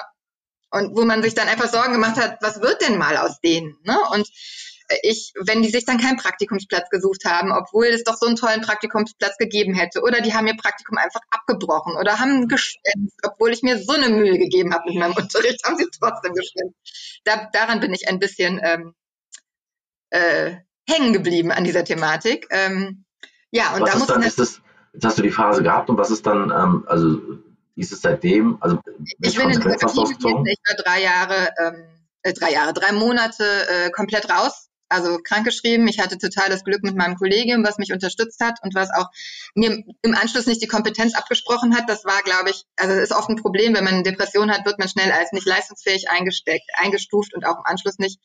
Ähm, und ich habe auch nie gedacht, dass ich mal ein Kandidat für eine Depression sein würde. Ich habe immer gedacht, es gibt ja so Lehrkräfte, die man in Erinnerung hat aus der eigenen Schule, die ihren Job noch nie mochten und auch irgendwie keine Menschen mögen und ähm, so und auch nicht mit den Schülern klarkommen und die gehen über Tisch und Bänke oder sowas, dass solche Leute ausbrennen. Das, hatte ich mir gedacht. Aber dass engagierte, motivierte äh, Leute, die ihren Job lieben, dass denen das passiert, das hatte ich nicht am Schirm. So. Dementsprechend überrascht war ich. Aber ähm, ja, dann natürlich gehadert, ist der Job überhaupt das Richtige, aber der ist es und ich muss ihn nur anders äh, lenken. Und ein Teil, also jetzt nur mal den Bogen zu schlagen, warum ich denn diese Instagram-Geschichte mache, ähm, ich habe, äh, das hat auch was mit Selbstfürsorge zu tun, denn ich habe ein Bedürfnis nach Austausch und Vernetzung und es hilft mir in meinem eigenen Arbeiten. Also es ist ja eine Win-Win-Situation. Ich gebe Sachen raus, also das habe ich grundsätzlich immer gemacht, mein Material und so weiter habe ich immer verliehen, alles, was ich irgendwie, also ich, ich hatte immer eher so den Impuls, äh, ich mache das lieber auf Vorschuss. Ähm, äh, ich, ich wird, das wird schon irgendwie, das kommt schon irgendwie zu mir zurück und das ist dann auch so. Also es gab dann auch nie einen Kollegen, der gesagt hat, Nee, also ich habe jetzt zwar eine Unterrichtsreihe zu dem Thema, was du da machst, aber das gebe ich dir nicht, weil die ja wussten, ich krieg, also von mir gibt's ja auch Sachen. Und das gleiche ist es jetzt auch auf Instagram. Ich, ich schicke Ideen raus und ich hatte auch das, die Hoffnung, also deswegen ja auch Inklusion für Anfänger. Ich bin da an diese Gesamtschule gegangen und wusste, ich habe meine GU-Erfahrungen. Das war ja ähnlich, nur dass ich nicht zum Kollegium gehörte. Und ich wusste, wie schwer es ist, da Fuß zu fassen. Jetzt war schon der Vorteil, dass ich nur in einer Stufe eingesetzt war und immer mit dem gleichen Team auch hochgewachsen bin von Klasse 5 bis Klasse 10. Da sind sie jetzt. Ähm, aber äh, trotzdem. Ach so, das heißt, das heißt, sorry, das heißt, du hast genau fünf angefangen und du bist jetzt mit denen jetzt in Klasse, das ist also ja. fünf Jahre an dieser Schule, fünf Jahre mit der, mit der gleichen, also mehr oder weniger mit den gleichen ja. Schülern. Also und jetzt ist sozusagen der Abschied. Abschied ja, deswegen triggert mich das auch gerade wieder, oh. weil das äh, so eine ähnliche Situation ist wie damals in meiner Burnout-Geschichte. Ah, ja, ich hatte im Dezember wieder so eine, November, Dezember wieder so eine leichte Phase, wo ich dachte, oh, das ist jetzt gerade haarig, ähm, weil natürlich ich mich da auch verantwortlich fühle, aber ja. Und ähm, mein Ziel war es, also keiner sagt einem, wie das geht. Wir sind ausgebildet als Sonderschullehrer ähm, und haben uns in dem Bereich unsere Expertise angeeignet. Auch viel durch Praxiserfahrung und Ausprobieren natürlich. Trial and Error gehört da auch dazu, weil die Kinder unterschiedlich sind. Das Kind mit Behinderung gibt es halt einfach nicht. Ne? Auch nicht, wenn die Behinderungen sortiert sind in verschiedene Bereiche in dem Schulsystem. Aber ähm, ja, und jetzt äh, war ich alleine als Sonderpädagogin in dieser Stufe und alle fragten mich, was mache ich denn jetzt hier mit diesem Kind, mit der Verhaltensauffälligkeit? Oder was, also das hat tatsächlich mal eine Lehrerin, äh, mit der es nicht so gut geklappt hat, äh, vor der Klasse gesagt, äh, was mache ich denn jetzt mit diesem Kind und stand vor dem Kind. Und ich dachte auch so, oh, Hilfe. Ähm, die erwarteten jetzt von mir, dass ich die Heilsbringerin bin, aber ich bin ja, also ich wurde ja einfach komplett ins, ohne Konzept, und das ist ja das, was ich am Anfang gesagt habe, es gab kein Konzept wie wird Inklusion umgesetzt, schulische Inklusion. Es gab kein Konzept, ähm, weiß ich nicht, wir haben uns das selbst zusammengebaut und ich habe mir selbst meinen Arbeitsplatz so eingerichtet und es war im Grunde ein, deswegen Selbstfürsorge, es war ein mir, äh, ja, ein, ein mir wichtiges Bedürfnis, mir meinen Beruf, der sich jetzt nun komplett gewandelt hatte, wieder so schön zu machen, wie ich ihn haben wollte und so, dass ich was bewirken konnte. Und da, dafür brauchte ich Vernetzung, war, fand ich, weil äh, es ist ja bescheuert, wenn jeder, der alleine struggelt und sich alles selbst überlegt. Und teilweise kommen Leute auf ähnliche Ideen, aber manche sind vielleicht schon auf andere gekommen und dann kann man da ja vielleicht anknüpfen. Und das hat auch tatsächlich stattgefunden. Das ist passiert, dass ich diese Leute getroffen habe. Und ähm, das heißt, du hast eigentlich jetzt natürlich mehr Arbeit, es ist Arbeit, ähm, aber ähm, du ziehst daraus auch ganz viel, äh, was deine Arbeit erleichtert. Unbedingt. Und ich habe ähm, ja, äh, es, es läuft ja auch nebenher. Ich muss ja keine extra Inhalte ähm, äh, kreieren, sondern ich, ich berichte ja im Grunde von meiner Arbeit, die ich sowieso mache. Und ähm, ja, und das hat sich natürlich auch gewandelt im Laufe der Zeit. Jetzt kam noch das zweite Kind dazu. Ich hatte noch eine Elternzeit und bin dann aber wieder in meine Stufe einsteigen, äh, eingestiegen, konnte da weitermachen. Und es war einfach schön zu wissen, die haben mich vermisst. die hatten in der Zeit halt Vertretung und alle, auch Schüler, innen, die ich inzwischen, äh, ich, ich ähm, habe auch die Schule zwischenzeitlich besucht, auch mit Baby dann und so. Ähm, und die haben vor Corona und die haben, oh, wann kommen sie denn endlich wieder? Und so, das war auch schön, weil man merkt, hey, ähm, offenbar erfahren die auch Mehrwert dadurch. Und ähm, am Anfang dieser Struggle mit, sie sind nicht meine richtige Lehrerin oder sie sind keine Lehrerin oder sowas, ne? Man musste den Schülern erstmal beibringen, doch, ich bin hier nicht nur die Fördertante, ich bin durchaus auch ähm, für euch zuständig, nicht nur für die Kinder mit Förderbedarf. Das ist, finde ich, auch ein Punkt von Inklusion, den man mit achten sollte. Das ist jedenfalls mein Verständnis davon. Und auch die Kollegen davon zu überzeugen, ich nehme jetzt nicht immer nur die Kinder, die ihr gerade anstrengend findet, raus und mache mit den Einzelnen was, sondern äh, ich versuche das auch im Klassenzusammenhang äh, zu lösen. Und ich unterrichte auch selber Fächer und ähm, habe auch festgestellt, Tipps geben und sagen, man kann das so und so machen, das kommt nicht so gut. Ne? Das will halt auch keiner hören.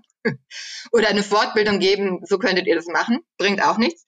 Ähm, was geholfen hat, ist, wenn ich selber in Doppelbesetzung mit ähm, anderen Kollegen war und gesagt habe, ähm, ja, ich, ich würde das hier gerne mal übernehmen. Ich mache jetzt hier mal das und das Fach oder äh, die Unterrichtsreihe oder so. Und die waren dann quasi mein Co. Und ähm, ich habe vielleicht ein bisschen an sie delegiert. Ne? Ähm, aber sie waren, die, die hatten, wir haben die Rollen getauscht. Mhm. Und ähm, darüber haben sie halt festgestellt, das ist jetzt schon auch kein Zauberwerk, was man macht. Im Grunde habe ich jetzt, finde ich eigentlich, dass alle Pädagogen in der Lage sein sollten, ähm, so zu unterrichten. Man muss halt, und es es profitiert, es profitieren ja alle davon. Also ich mache jetzt, ich mache jetzt schon auch einfach normalen Unterricht in Anführungsstrichen, aber ich achte vielleicht darauf, dass ich stärker visualisiere, dass ich klarere, also versuche möglichst klare Strukturen einzubringen, dass ich für Schüler mit Förderschwerpunkt Lernen einfache Sprache benutze. Das sind Kleinigkeiten, ne? aber ich habe im Laufe meiner Zeit an der Förderschule gelernt, also du kannst nicht einfach mit deinen Fachbegriffen oder, oder normal im ähm, Sprachgebrauch implementierten Fremdworten, die du sonst äh, mit im Privatleben nutzt, kannst du nicht mit den Schülern reden. Die raffen das nicht die, die, die kennen diese Begriffe nicht. Ne? Also äh, es, es bricht aber auch keinen Zacken aus der Krone, wenn man diese Begriffe einfach nicht benutzt. Und dann profitieren ja alle davon. Oder wenn ich ein Tafelbild schön strukturiert aufbaue und vielleicht noch ein paar Tafelschilder dazu packe und äh, Pfeile und Visualisierungen, dann denkt sich vielleicht ähm, der Kollege, der auch in der Oberstufe unterrichtet äh, und ähm, hochtrabend Mathematik studiert hat, was soll das denn jetzt? Das ist doch albern, das ist doch Pillepalle aber äh, auch die SchülerInnen mit äh, Gymnasialempfehlung äh, freuen sich, weil sie schneller finden, äh, wo die Aufgabe steht oder diese blöden Fragen wie, was mache ich denn, ähm, was, was müssen wir nochmal machen? Der wievielte? Ja. Alles, was hier kommt, ist dann irgendwann muss ich nur noch drauf zeigen und das sind so Kleinigkeiten, die ich eingebaut habe und bei denen die Kollegen aber dann merken, äh, aha, so kann man es ja auch machen. Ähm, aber gleichzeitig haben wir auch in der Schule total gute, finde ich, ähm, etappenweise gute Projekte aufgebaut. Wir haben ein Lernbüro, was parallel zur Schulzeit läuft, was von ähm, sonderpädagogischen Lehrkräften besetzt ist und rund um die Uhr nicht, aber 20 Stunden die Woche ist schon viel, ähm, wo dann Kinder hinkommen können mit Laufzettel in der Unterrichtszeit und sagen, ich habe das und das nicht verstanden, könnt ihr das bitte mit mir nochmal besprechen? Oder Kinder auch vielleicht ein Dauerabo haben für bestimmte Stunden.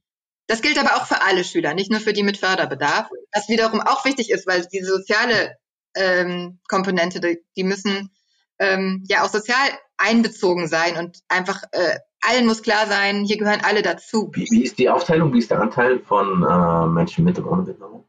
Ähm, das hat sich im Laufe der Zeit gewandelt. Ähm, wir hatten zwischenzeitlich in der Stufe, also vier Klassen, in meiner Stufe zwölf Kinder mit Förder, sonderpädagogischem Entwicklungsbedarf, heißt übrigens auch neuerdings nicht mehr Förderbedarf, ich sage es auch dauernd falsch. hat sich schon wieder geändert.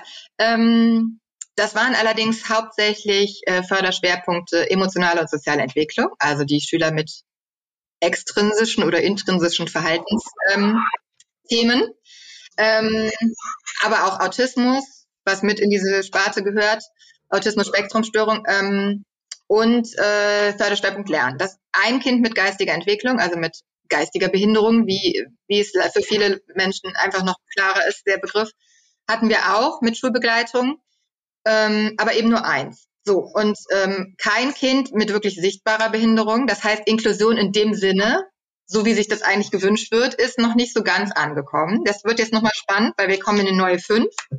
Und da gibt es jetzt ganz krasse Diskussionen. Ich habe auch schon ein bisschen Bauch, siehst du im Hintergrund ist. Ja, voll süß. genau, vielleicht für die, die es nicht sehen können, äh, ich sehe das Kind von Sandra im Hintergrund. Die ist, wie alt ist sie? Ein Buch geschnappt und liest jetzt. Super, sehr, sehr artig, wie im Bilderbuch, im wahrsten Sinne des Wortes. Ähm, ja, was wollte ich sagen? Ähm, genau, jetzt kommen wir in eine neue fünf und da ist es, weil du sagtest hier, wie sieht denn der Anteil aus? Wir werden sechszügig, äh, das heißt sechs Klassen. Und äh, die Stadt hat es so geregelt, dass es jetzt von der Zuordnung so ist, 18 Kinder mit Förderbedarf äh, Entwicklungsbedarf, sonderpädagogischen kommen dazu. Und die Förderschwerpunkte sind aber jetzt deutlich ähm, breit gefächerter. Das heißt, äh, wir haben jetzt Kinder mit Förder, äh, Entwicklungsschwerpunkt Sprache mit dabei. Ähm, wir haben Kinder mit körperlicher und motorischer Entwicklung dabei, auch wirklich sichtbar. Also jetzt, ähm, da wird ein Kind dabei sein mit Rollstuhl, ein Kind mit ähm, einer Beinschiene, ein Kind, was auch wirklich sehr schwer sehen kann, obwohl der Förderschwerpunkt Sehen da noch nicht greift, aber die äh, die ähm, Hilfsmittel sind dann zum Beispiel eine starke Brille äh, und ähm, Platz mit viel Licht und vielleicht Vergrößerung von Materialien, solche Sachen, die dann mit ein, mitgedacht werden müssen.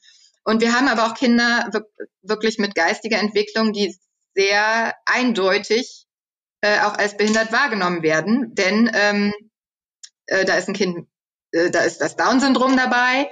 Ähm, hatten wir bisher auch noch nicht an der Schule. Das wird auch nochmal, glaube ich, spannend für die gesamte Schülerschaft, weil ich glaube, es ist nochmal ein Unterschied, ob man in der Stufe, in der man unterrichtet, den Schülern äh, Vielfalt näher bringt und dass alle dazugehören oder ob es auch Leute gibt, die das Kind einfach immer nur sehen.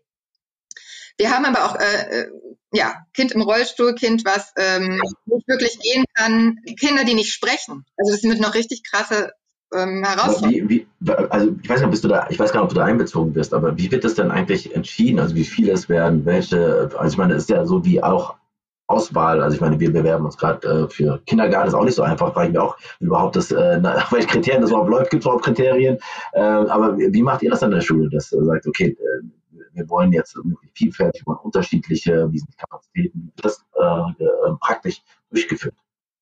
Ähm, ja, also die Zahl ist, glaube ich, festgelegt. Das ist ja die gute Frage, wer da jetzt genau zuständig ist. Entweder die Bezirksregierung oder die Stadt. Ich glaube, das regelt die Stadt. Ähm, und ähm, die Zahl der, also ganz normal bewerben sich die Schüler auf unsere Schule, also ne, Schulanmeldung, die melden sich an und gucken, ob es klappt. Äh, wir haben das Thema Grundschule gerade. Also, das, äh, das läuft also ganz regulär, aber es wird halt mit angekreuzt, ob das Kind Förderbedarf hat oder nicht. Äh, sonderpädagogischen Förderbedarf hat jeder, ich auch, aber eben sonderpädagogischer Art, also die, ob sie den Stempel haben oder nicht, in Anführungsstrichen Stempel. Ähm, aber äh, ich glaube, der Förderschwerpunkt geistige Entwicklung, also äh, Behinderung, geistige Behinderung, ähm, um das nochmal deutlicher zu machen, der wird, glaube ich, da werden die Kinder zugewiesen. Mhm. Wenn ich es richtig verstanden habe, das ist auch neu.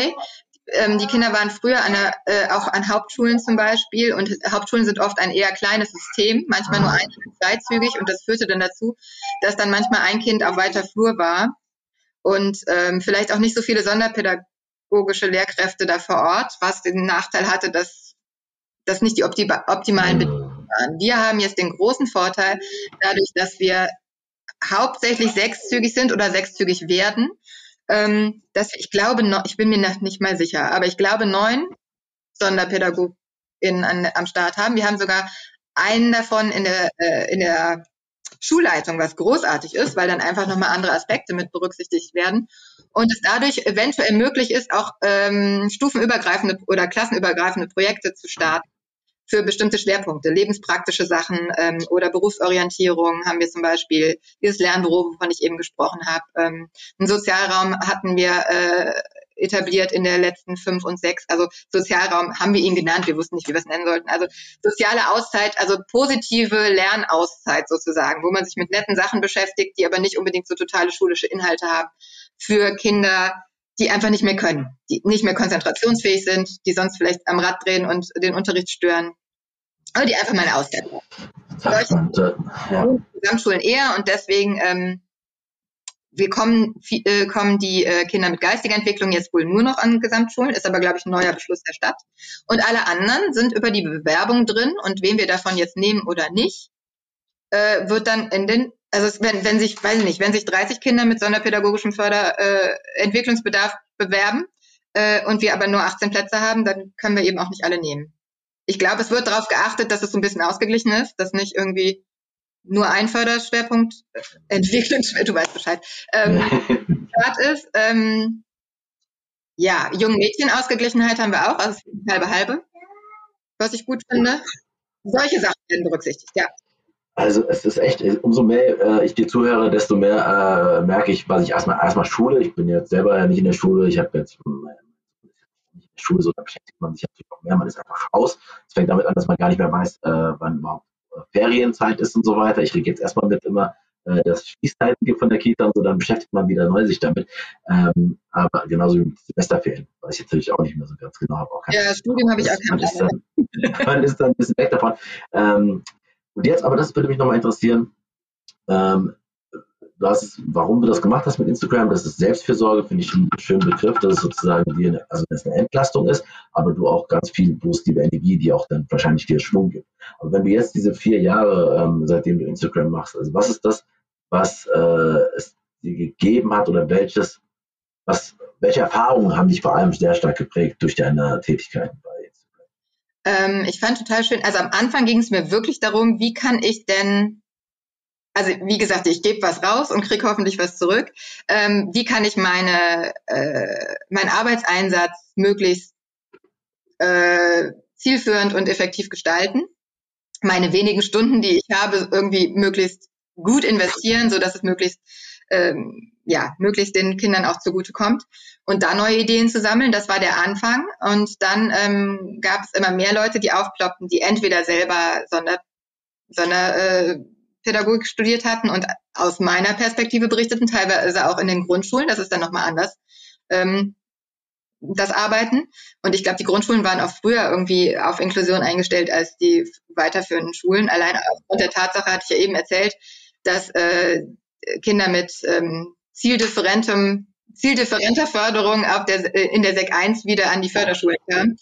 Ähm, ja, das war der eine Anteil. Und dann ploppten aber auch immer wieder mehr Leute auf, die äh, selber betroffen waren, äh, also selber eine Behinderung hatten und äh, aktiv sind. Raul Krauthausen hast du eben schon genannt. Den habe ich irgendwann entdeckt und äh, folge ihm mit Leidenschaft und äh, der taucht ja auch immer mal wieder in Podcasts auf, beziehungsweise hat seine eigene Sendung. Da habe ich selber total viel gelernt und mich weiterbilden können, was ich super finde.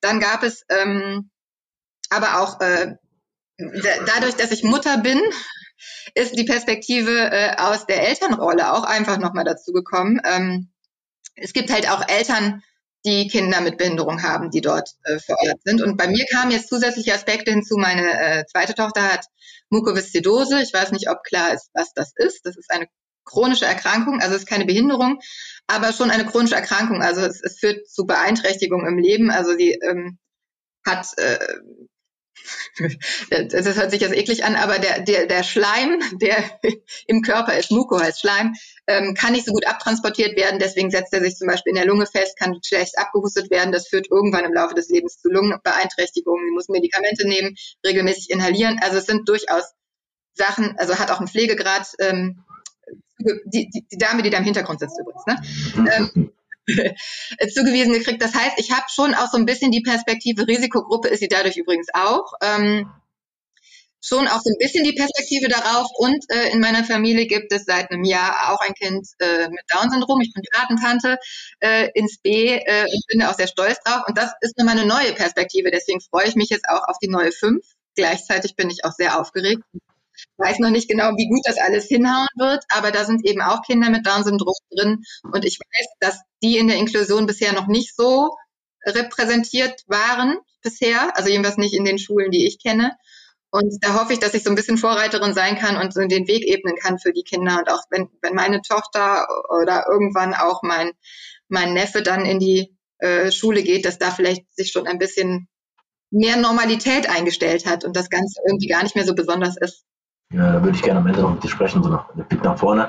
Ähm, ähm, und, also, und was ich ja auch finde, bei, was immer aufkommt bei der Frage von Aktivismus, ähm, gerade also Leute, die sich ehrenamtlich engagieren, Vereine haben und merken einfach, das wird überhaupt nicht, die machen großartige Arbeit für die Gesellschaft, es wird aber kaum, also es gibt kein Geld dafür, ne? Und dadurch ähm, müssen sie sich irgendwie Geld, äh, Brot erwerben und dann auf der anderen Seite das, was ihre Leidenschaft ist, was wichtig ist, wo sie ja merken, irgendwann kriegen sie es gerade jetzt ähm, auch nicht mehr so richtig hin. Und bei dir, ich habe gesehen, du hast ja fast 2000 äh, Beiträge, also Posts, ähm, du hast äh, 11.000 äh, Follower, Follower und so weiter. Also ich meine, das ist ja unglaublich, ähm, was für eine Reichweite und das ist auch viel Arbeit. Wie machst du das? Zeitlich oder? Ja, überhaupt, wie schaffst du das? Ich meine, weil das bringe ich, das ist ja schon, viel, was auch, ich meine, ich finde den Content unglaublich. Der ist ja nicht nur einfach so ein äh, Foto ähm, und dann, sondern da ist auch Text, da ist, also du machst ja Gedanken dazu. Du sagst zwar natürlich sind das eine Kommentierung von dem, was du eh schon machst, da gibt es Synergien, aber trotzdem, all das muss noch beachtet werden und so. Ich habe gesehen, dass du jetzt überlegt hattest, irgendwie, das du durchgehalten hast, ähm, nur an drei Tagen, an bestimmten Tagen äh, mit Instagram sich zu beschäftigen. das habe ich natürlich nicht geschafft. ja, genau. Ja, what the fuck war das, ne? WT, ja, ja, ja. genau, ja, genau. WT, äh, was ist Wednesday, uh, Tuesday, Wednesday, Friday. Thursday, Friday war der Plan, ja, ja. das war so eine Idee, ja. Genau, also ich will gleich nochmal auf Corona, aber das finde ich jetzt mal unabhängig von Corona, ist ja nochmal ein Zusatz, äh, wo du sagst, gib mir Kraft und so weiter aber es muss auch gewuppt werden.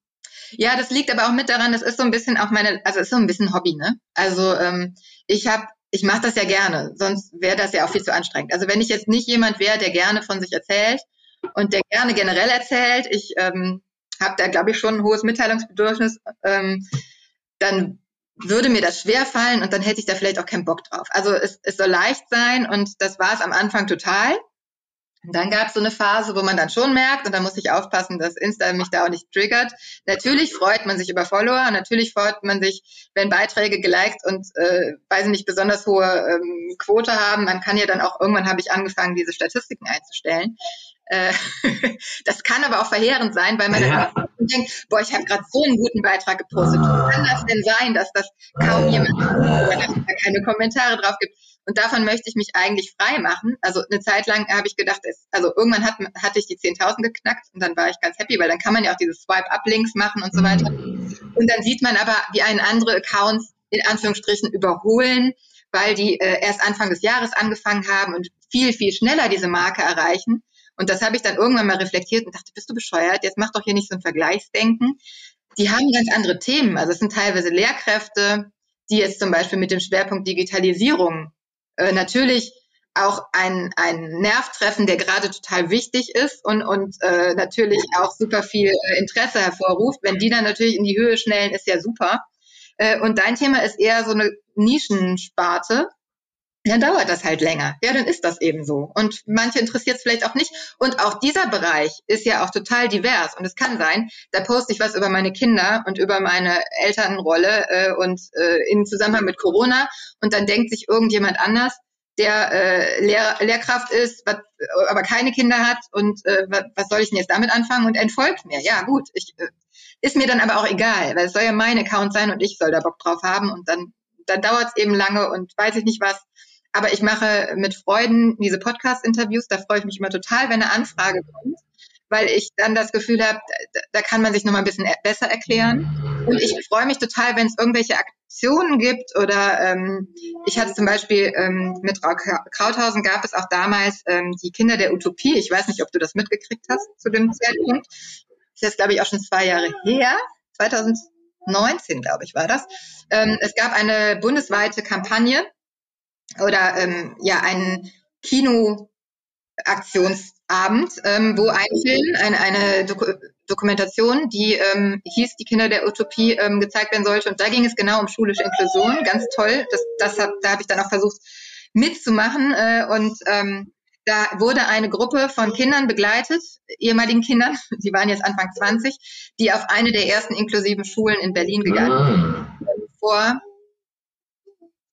weiß nicht genau, wie viele Jahre das dann her war. Ich glaube, der Anfangsteil der Doku, da gab es schon mal eine Doku drüber, ist äh, schon so 14 Jahre her oder so, ich weiß es nicht genau. Da wurden diese Kinder begleitet, äh, äh, auch äh, gefilmt und da waren sehr viele verschiedene Förderschwerpunkte in einer Klasse, aber eben auch Kinder, die gar keinen sonderpädagogischen Förderschwerpunkt hatten. Ähm, ein Kind äh, hatte so eine degenerative Erkrankung, bei der immer mehr äh, Körperfunktionen abbauten und ist am Ende auch gestorben. Das wurde alles begleitet, aber die, die hatten einen Klassenzusammenhalt und im Anschluss äh, gab es eine neue Dokumentation, in der diese Kinder, fünf von denen wieder oder sechs wieder aufgesucht worden sind und angeguckt haben, gleichzeitig kommentiert haben, sich untereinander unterhalten haben. Ganz toller Film, kann ich sehr empfehlen, die Kinder der Utopie. Und ähm, dann gab es einen Aktionstag, wo sich Kinos bewerben konnten, diesen Film zu zeigen an genau diesem Tag und so weiter. Und es sind wirklich sehr viele Kinos in Deutschland zusammengekommen, wo der Film gezeigt wurde und dann auch vor Ort Diskussionsrunden im Anschluss, so Podiumsdiskussionen organisiert worden sind. Und erstmal habe ich das stark beworben und dann war ich ganz glücklich, dass mittendrin e.V. Äh, ist hier in Köln ansässig. Ähm, das ist eine Elterninitiative. Ich glaube, die Gründerinnen haben selber Kinder mit Down-Syndrom und die unterstützen halt ähm, Eltern mit Kindern, äh, die äh, inklusiv nicht weiterkommen und äh, ja, da Bedarf haben. Und die haben eben das in Köln hier gepusht und haben mich auf die Podiumsdiskussion eingeladen und ich war dann da mit dabei und solche Sachen, das sind dann so Highlights. Du, du fragtest gerade danach, was denn besondere Begegnungen waren in dem Zusammenhang. Ähm, und dass ich Leute einfach getroffen habe, die jetzt teilweise zu Freunden geworden sind, die, mit denen ich regelmäßig Kontakt habe und mich auch außerhalb von Instagram ähm, connecte und all solche Sachen, äh, ja, oder der Hackathon, ähm, ich weiß nicht, ob du das mitgekriegt hast, den gab es äh, in Bezug auf Schule und Digitalisierung, da habe ich ja. mitgemacht. Auch eine, ähm, ja, eine super tolle Gruppe gefunden, da sind wir sogar weitergekommen, waren in der Endrunde, haben dann leider nicht mitgewonnen in unserem Bereich. Also ähm, Faktor Mensch an Schule, den haben wir, äh, Da haben wir aber mittlerweile einen Verein draus gemacht. Ist noch alles. Stimmt, habe ich gesehen. Ja, ja. Und das ist sehr cool, weil das lauter äh, Damen sind, die auch äh, alle aus dem Bereich Bildung kommen, aber unterschiedliche Arten, ob Lehrkräfte oder äh, Weiterbildung. Das ist über den Hackathon, ist das über den Hackathon äh, entstanden? Das ist über den Hackathon entstanden, genau. Wir für Schule hieß der ja. Und ähm, ja, und wir haben, äh, also wir sind da weiterhin dran. Und ähm, da geht es allerdings darum, ja, den Faktor Mensch an Schule stärker zu sehen. Also genau das, was ich seit Anfang an wollte. Ich wollte nicht ein Fach unterrichten, ich wollte den Menschen sehen, aber eben nicht nur in den Schülern, sondern auch in der Lehrerschaft, das einfach viel zu kurz kommt. Also gerade psychische Erkrankungen bei Lehrkräften aufgrund von Erschöpfung und äh, weiß ich nicht was, sind ja einfach hoch im Kurs, werden aber trotzdem gerne nicht berücksichtigt und unter den Teppich gekehrt und da gibt es wenig Angebote und es ist auch nicht so so beliebt. ähm, und es, manchmal gibt es auch einfach keine von der Schule.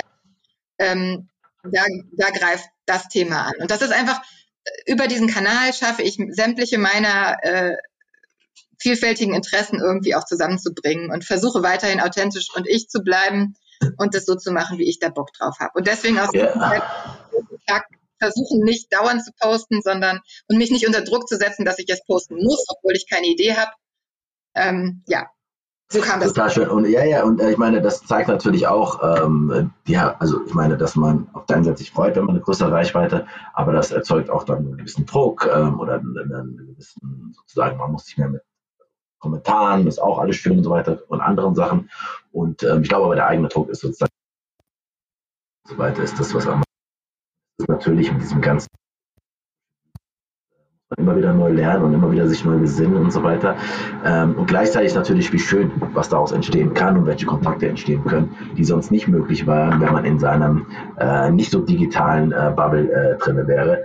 Ähm, ich habe noch zwei Sachen, bevor wir dann nochmal zur Abschlussfrage kommen. Das eine ist, ich würde gerne nochmal verstehen, ähm, Corona, jetzt ein Jahr Corona, was das äh, mit deiner Arbeit und für die äh, SchülerInnen ähm, mit Behinderung ähm, gemacht hat. Also ich meine, man kriegt das ja, wir kriegen das ja mit, Schulschließung ja oder nein, was macht das mit SchülerInnen? Wir reden, finde ich, oder ich merke nicht so viel über, was macht das mit SchülerInnen mit Behinderung eigentlich? Was bedeutet das? Ich kriege das von einer Kollegin mit, die eine Tochter hat mit äh, Down-Syndrom und die dann nicht mehr in die Werkstatt kann und so weiter und was das mit ihr macht und die überhaupt, also das ist alles sehr, sehr schwierig, ähm, auch Risiko, äh, zur Risikogruppe gehört und so und auch größere, große Ängste, aber auch, also, einfach seitdem sehr, sehr eingeschränkt ist als Mutter. Ähm, vielleicht kannst du da nochmal berichten, was ist ähm, in diesem Jahr so, was ist, ähm, was ist dir vor allem aufgefallen? Ja, ähm, hätte ich jetzt auch sonst noch ergänzt. Äh, Corona ist jetzt natürlich seit, seit Corona auf dem äh, ja, auf der Bildfläche erschienen ist, auch mit Thema meines Accounts geworden und was vielleicht auch manche Leute stört, weil sie sich denken, was will, will die jetzt schon wieder zu dem Thema sagen, ähm, weil es mich in mehrfacher Hinsicht betrifft. Einerseits aus der äh, Jobsicht natürlich und eben auch, weil meine Tochter selber in der Risikogruppe ist. Also was die Schülerschaft angeht, ähm, es gibt jetzt aktuell den Hashtag, weiß ich nicht, ob du den schon mitgekriegt hast, ihr habt die Kinder vergessen. Kommt immer wieder. Ähm, wo eben Leute da, äh, darauf hinweisen, Achtung, Achtung, ähm, bitte denkt auch an die Kinder. Äh, sagt der Hashtag ja schon selber, will ich jetzt gar nicht so, so ausweiten. Ähm, da gibt es natürlich auch Meinungsverschiedenheiten, die wir da vor Ort austragen. Ich habe auch das Gefühl, dass es da äh, ein bisschen radikaler zugeht als in diesem Schulkontext bisher. Das war eigentlich immer eine sehr friedliche Bubble, dieses Lehrerkollegium. Äh, das ist jetzt nicht mehr ganz so. Ähm, so sind die Zeiten. ja, also bei mir ist es zum Beispiel so, ich bin natürlich von Anfang an äh, nochmal sensibilisiert äh, durch meine Tochter, weil gerade sie, Mukoviszidose habe ich ja gesagt, äh, schwerer Atmen durch die Verschleimung und so weiter. Äh, Leute mit Lungenvorerkrankungen ähm, sind natürlich, haben ein höheres Risiko bei potenzieller Corona-Erkrankung vielleicht einen schweren Verlauf zu haben. Deswegen gehört sie in die Risikogruppe. Und dann ging es um so Themen wie, traue ich mich überhaupt in die Schule oder am Anfang Masken tragen. Also ich bin auf dem Lehrerrat, was ich engagiere mich halt ganz gerne. Nee, weil ich, ähm, op, opala, das war, okay, alles gut. Ähm, das war mein, mein Schreibtisch. Ähm, da ging es in der Schule zum Beispiel lange darum, dass wir gekämpft haben, dass überhaupt Masken getragen wurden. Denn am Anfang äh, war zwar wissenschaftlich, äh, wurde langsam immer ähm, deutlicher, dass Maske tragen doch hilft, weil es über Aerosole übertragen wird ähm, wir in der Schule aber ja ganz schön eng zusammenhocken und es keine Maskenpflicht gab, sollten aber trotzdem die Schüler nach dem Lockdown wieder in die Schule. Das ging ja, ja, dann habe ich eine Initiative in der Schule mitgestartet, ich glaube, wir tragen Maske, mach mit oder wie auch immer. Wir haben so eine Fotoaktion gemacht. Also ein Großteil der, der Lehrkräfte war auch dafür, dass wir freiwillig zumindest Maske tragen. Und es haben ganz viele mitgemacht und wir haben auf der Schulhomepage dann so eine große, also unter anderem ein bisschen Insta inspiriert, denn da gab es ja durchaus auch so ähnliche Sachen. Aber wir haben Fotos von uns mit Maske gepostet ähm, und haben auch so ein große Banner äh, bedrucken lassen, die wir auch vor der Schule aufgehängt haben, weil wir dachten, wenn es schon nicht verpflichtend ist, dann ähm, sind wir wenigstens gutes Beispiel. Ähm, und ich glaube, auf dem Bild sind, wir sind 100 Kollegen, 60 Kollegen haben geschafft, da ein Foto einzureichen rechtzeitig und so weiter. Ist ja auch so eine Sache, wie gut man das dann hinkriegt. Aber ähm, das war am Anfang, dann gab es tatsächlich die Maskenpflicht. Ähm, äh, ja, oder wir haben halt in, im ersten Lockdown gab es äh, die Möglichkeit, äh, auf der Schulhomepage so Mitmachaktionen zu machen und so weiter, um die Schüler auch vielleicht ab, abgesehen von schulischen Inhalten so ein bisschen an der, am Ball zu halten. Was die Förder, äh, Kinder mit Förderbedarf angeht, kann ich da vielleicht nicht so explizit mitreden, weil meine Kinder äh, in der Stufe haben ja Förderbedarf ähm, emotionale und soziale Entwicklung und Lernen. Das heißt, die sind jetzt nicht körperlich äh, ähm, beeinträchtigt oder hm. äh, die sind per se in der Risikogruppe. Aber natürlich ist es eventuell bei den Schülern mit Förderschwerpunkt Lernen schwieriger an die ranzukommen. Ich glaube, sagt jemand hier? Nein, ist okay, hat sich ja.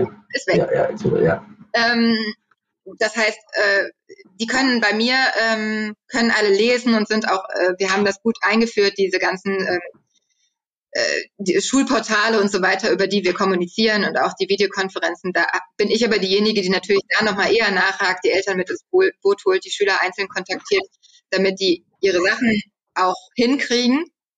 Aber ähm, ja, ich sehe, dass es bei jüngeren Kindern deutlich schwieriger ist, also Klasse 5 aufwärts, besonders wenn die die, äh, die Klassenleitung erst im Laufe von Corona kennengelernt haben. Ja, natürlich nicht so eine Bindung besteht. Ich kenne, also als Corona startete, waren die in Klasse 9 und ich habe die ja, wie gesagt, seit 5, 6. Ich habe eine enge Bindung zu meinen Schülern und Schülerinnen und es ist relativ einfach, eine Online-Schülersprechstunde, Schülerinnen-Sprechstunde zu etablieren, ähm, wo die sich auch wirklich bei mir melden, wenn die Probleme haben. Also ich hatte ich hatte zum Beispiel Fälle von, mir fällt die Decke auf den Kopf, ich muss dauernd weinen, ich weiß nicht weiter, ich, also wirklich Depressionen, die sich offenbar entwickelt haben in dem Zusammenhang oder depressive Episoden, wo ich dann auch ähm, versucht habe, Kontakt auf, also erstmal da zu sein, regelmäßig einmal in der Woche äh, nachzuhören äh, und auch sonst ein offenes Ohr zu haben, die Eltern mit ins Boot zu holen, die Klassenleitung mit ins Boot zu holen und äh, vielleicht auch äh, psychologische Unterstützung durch schulpsychologischen Dienst und so weiter äh, anzuraten und solche Sachen. Ähm, ja, aber ich kenne einfach andere äh, KollegInnen, die zum Beispiel an Grundschulen Materialpakete schnüren zu Hause vorbeifahren, weil es einfach online überhaupt nicht klappt, weil die Kinder vielleicht ja auch einfach noch nicht lesen können äh, und deswegen die Chats ja auch überhaupt nicht funktionieren und solche Sachen, ne? Oder weil sie einfach nicht konzentrationsfähig sind. Am Anfang gab es da äh, nicht so lange. Am Anfang gab es auch ähm, Schwierigkeiten, dass zum Beispiel Schulbegleitungen ähm, nicht mit den Kindern zusammenarbeiten durften und deswegen dann ganz viel schwierig war. Ähm, da gab es ganz lange Maskendiskussionen, da habe ich auch Posts zu gemacht mit, oh Gott, die Mimik ist jetzt weg und was macht das mit den Kindern? Und dann habe ich Masken mit Sichtfenster ausprobiert und Rückmeldungen dazu gepostet und mich da halt engagiert. Aber ja, wir, wir streiten uns auch rum mit, ähm, es gibt auch Lehrkräfte, die äh, in die andere Richtung tendieren und man denkt sich so, was, wie, wie, wie kommt dieses Gedankengut, was sich so sehr nach ähm, Querdenken anhört, denn in deinen Kopf? Äh, das ist anstrengend. Das gibt's dann unter Umständen auch. Zum Glück nicht so sehr im Insta-Kollegium, aber ja. Also meine. Ja, ja. ja ich meine, das ist, glaube ich, das überhaupt, das war davor schon vor Corona so, aber das mittlerweile, ähm, dass man oft überrascht ist, ähm, in welchen Kreisen, äh, welchen Debatte. Mir teilweise. Man kennt diese Leute, vielleicht nicht total intensiv. Ich kenne jetzt nicht jedem aus dem großen Kollegium total nah. Aber wenn dann plötzlich äh, alle denken, jetzt müssen wir die Schüler schützen, wir sind vor Ort, wir äh, haben jetzt immerhin Masken und wir haben sogar eine Teilung der Klassen und wir haben ja sehr dafür gekämpft und äh, dass das irgendwie halbwegs sinnvoll ist. Jetzt gibt's die Testungen, was ich sehr begrüße und was mir Sicherheit gibt. Und dann habe ich mich auch sehr gefreut, dass das jetzt auch verpflichtend war, weil ich, ich, ich bin so genervt davon, dass es Elternteile gibt, die sagen, oh Gott, mein Kind wird so seelisch geschädigt dadurch, dass es eine Maske trägt. Und jetzt muss es auch noch sich in der Nase bohren mit einem Stäbchen. Das ist ja fürchterlich, das kann ich nicht verantworten. Das ist ja, Kindeswohlgefährdung, das will ich nicht und deswegen schicke ich mein Kind aus Protest nicht mehr in die Schule. Das verstehe ich einfach nicht. Wenn ich weiß, ich habe hier eine Tochter mit Risikogruppe, ich gehe jetzt zum Beispiel seit dem Lockdown nicht mehr in die Schule. Wir sind komplett zu Hause, ich unterrichte von zu Hause, weil ich mich nicht traue, weil ich der Hauptansteckungsherd für meine Tochter sein werde in einer großen Gesamtschule. Jetzt habe ich zum Glück seit gestern die erste Impfung. Das hat auch lange gedauert. Sehr schön.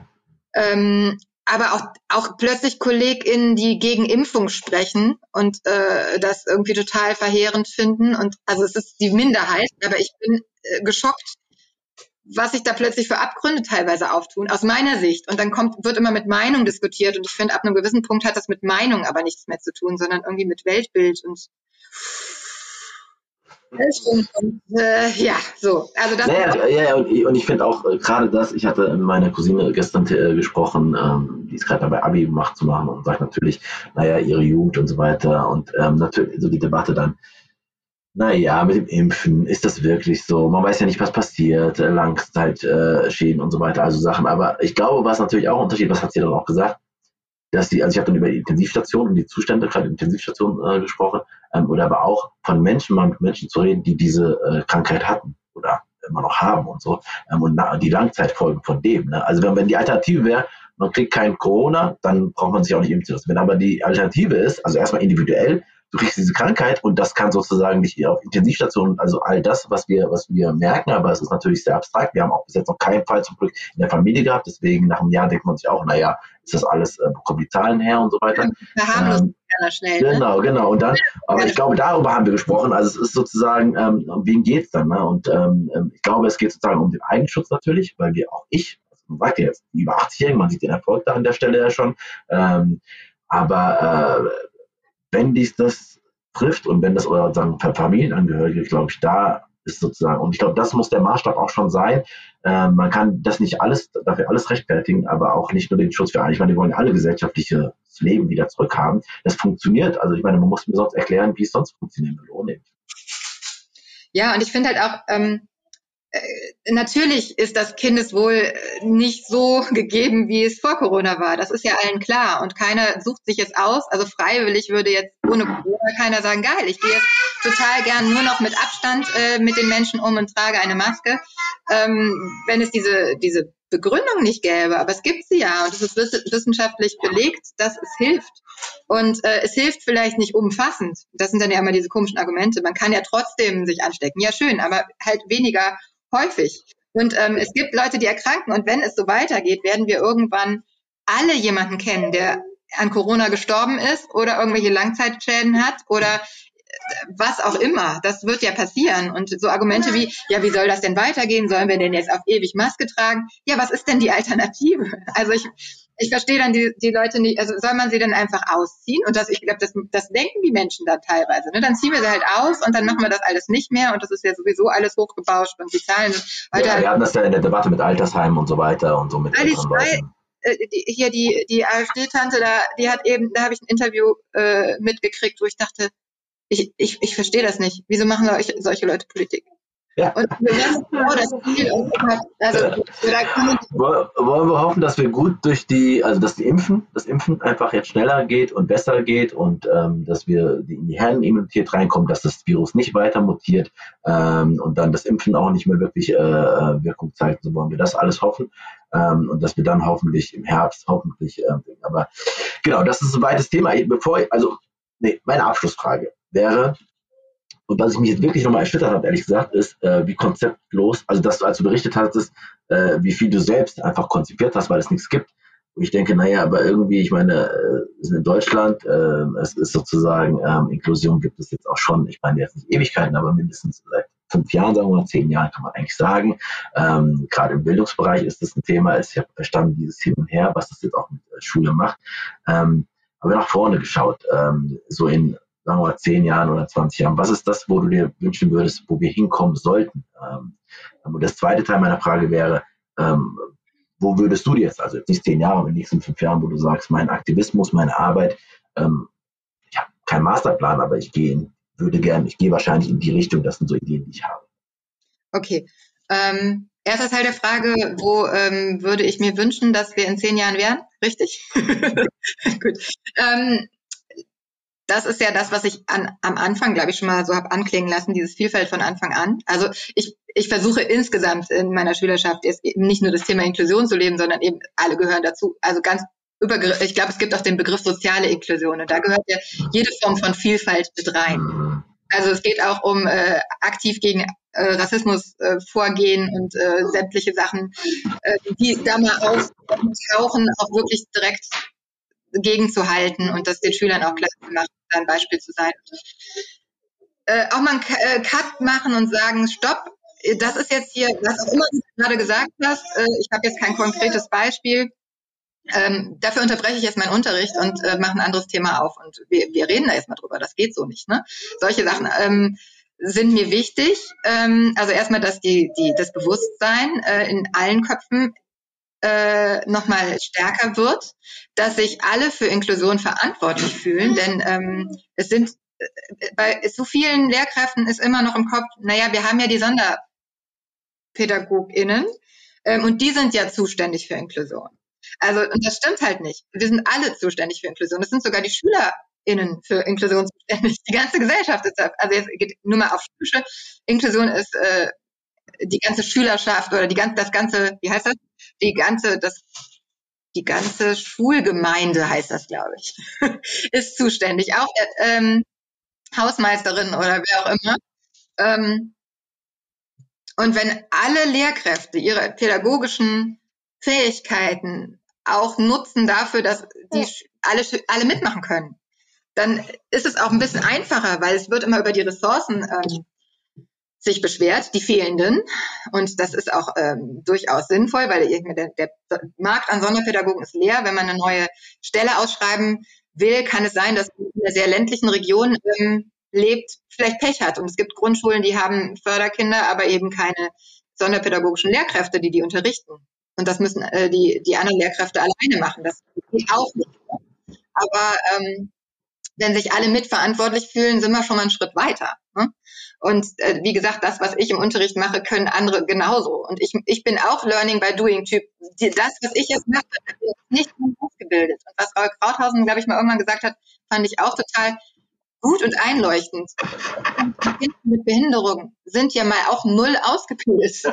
Die kriegen das Kind und merken äh, vielleicht auch erst mit der Geburt, das, was da äh, Sache ist und müssen sich dann reinfinden. Und da fragt auch keiner nach oder beschwert sich hier, dass, dass aber kein Experte vor Ort ist oder dass, dass nur Experten Kinder mit Behinderung kriegen. Das ist auch Schwachsinn. Also äh, wir sind Menschen und rein aus menschlicher Sicht äh, ist man in der Lage, inklusiv zu handeln und auch inklusiv zu unterrichten und oder Inklusion auch bezogen auf soziale Inklusion, also auf sämtliche ähm, Diversitäten einzugehen, ist es möglich. Und deswegen würde ich mir wünschen, dass wir in zehn Jahren zumindest einen Schritt weiter sind, was äh, ähm, Vielfalt von Anfang an angeht. Ab der Grundschule, ab, der, ab dem Kindergarten.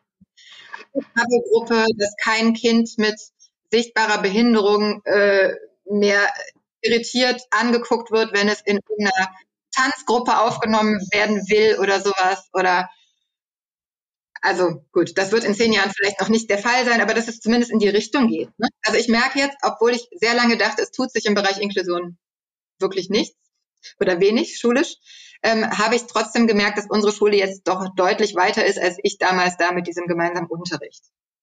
Unsere Schule schreibt es sich aber auch ein bisschen, oder zumindest, zumindest die SonderpädagogInnen schreiben sich auf die Fahnen, die Schulleitung auch, äh, und die anderen Kollegen gehen so weit mit, wie sie es können. Jetzt haben natürlich alle Schiss vor der neuen fünf, zu Recht, weil es ist wieder ins kalte Wasser werfen. Es sagt einem keiner, wie mache ich das denn jetzt?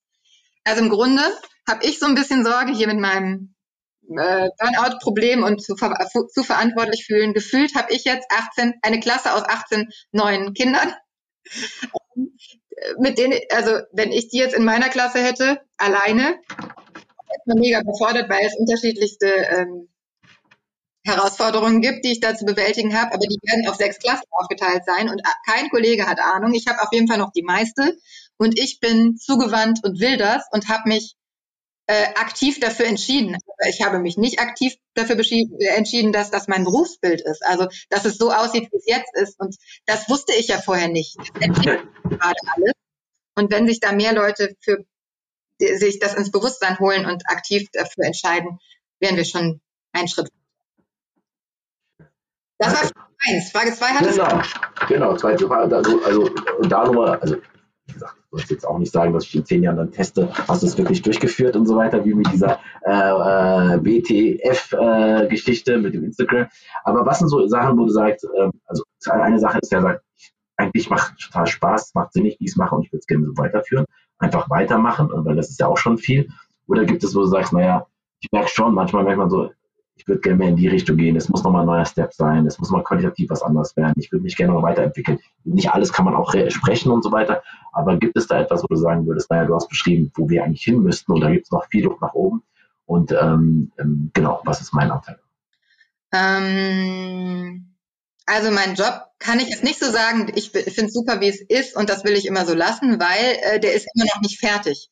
Also es gibt nach wie vor keine klare Berufs Beschreibung, wenn, wenn ich die jetzt machen sollte, wie das umzusetzen ist, weil jeder, der mein, ähm, meine Profession teilt, macht individuell unterschiedlich. Es ist total abhängig davon, wie man es selber macht. Man kann das auch mit mehr oder weniger Engagement machen. Natürlich ähm, kann man sich auch zurücklehnen und sagen, auch ich habe ja keine Klassenleitung, ich begleite das ja hier nur, ich gucke mir das hier so ein bisschen an und fördere mal hier und da ein Kind.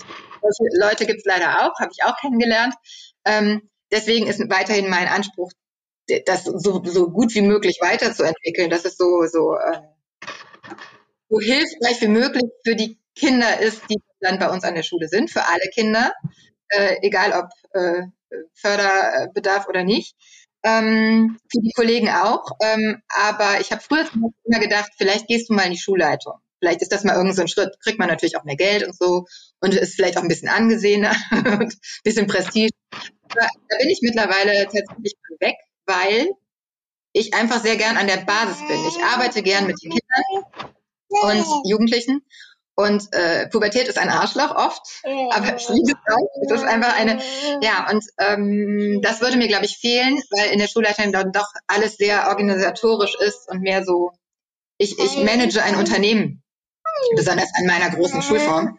Ähm, aber gleichzeitig hier diesen Aktivismus äh, in irgendeiner Form beizubehalten, also diesen Insta-Account diesen kleinen Anteil, den ich darüber äh, leisten kann, ähm, den würde ich gerne weitermachen. Und was ich sonst vielleicht noch ganz schön finde, ist, und ich habe schon mal ein bisschen reingeschnuppert, äh, Fortbildung für andere zu geben, in welcher Form auch immer. Ich habe das jetzt einmal, also ich, ich bin vernetzt äh, und bin auch quasi als äh, nebenberuflich sozusagen, ähm, als, wie heißt das denn dann? Man kann das anmelden, dass man noch äh, Nebenbeschäftigungen hat oder sowas in der Art.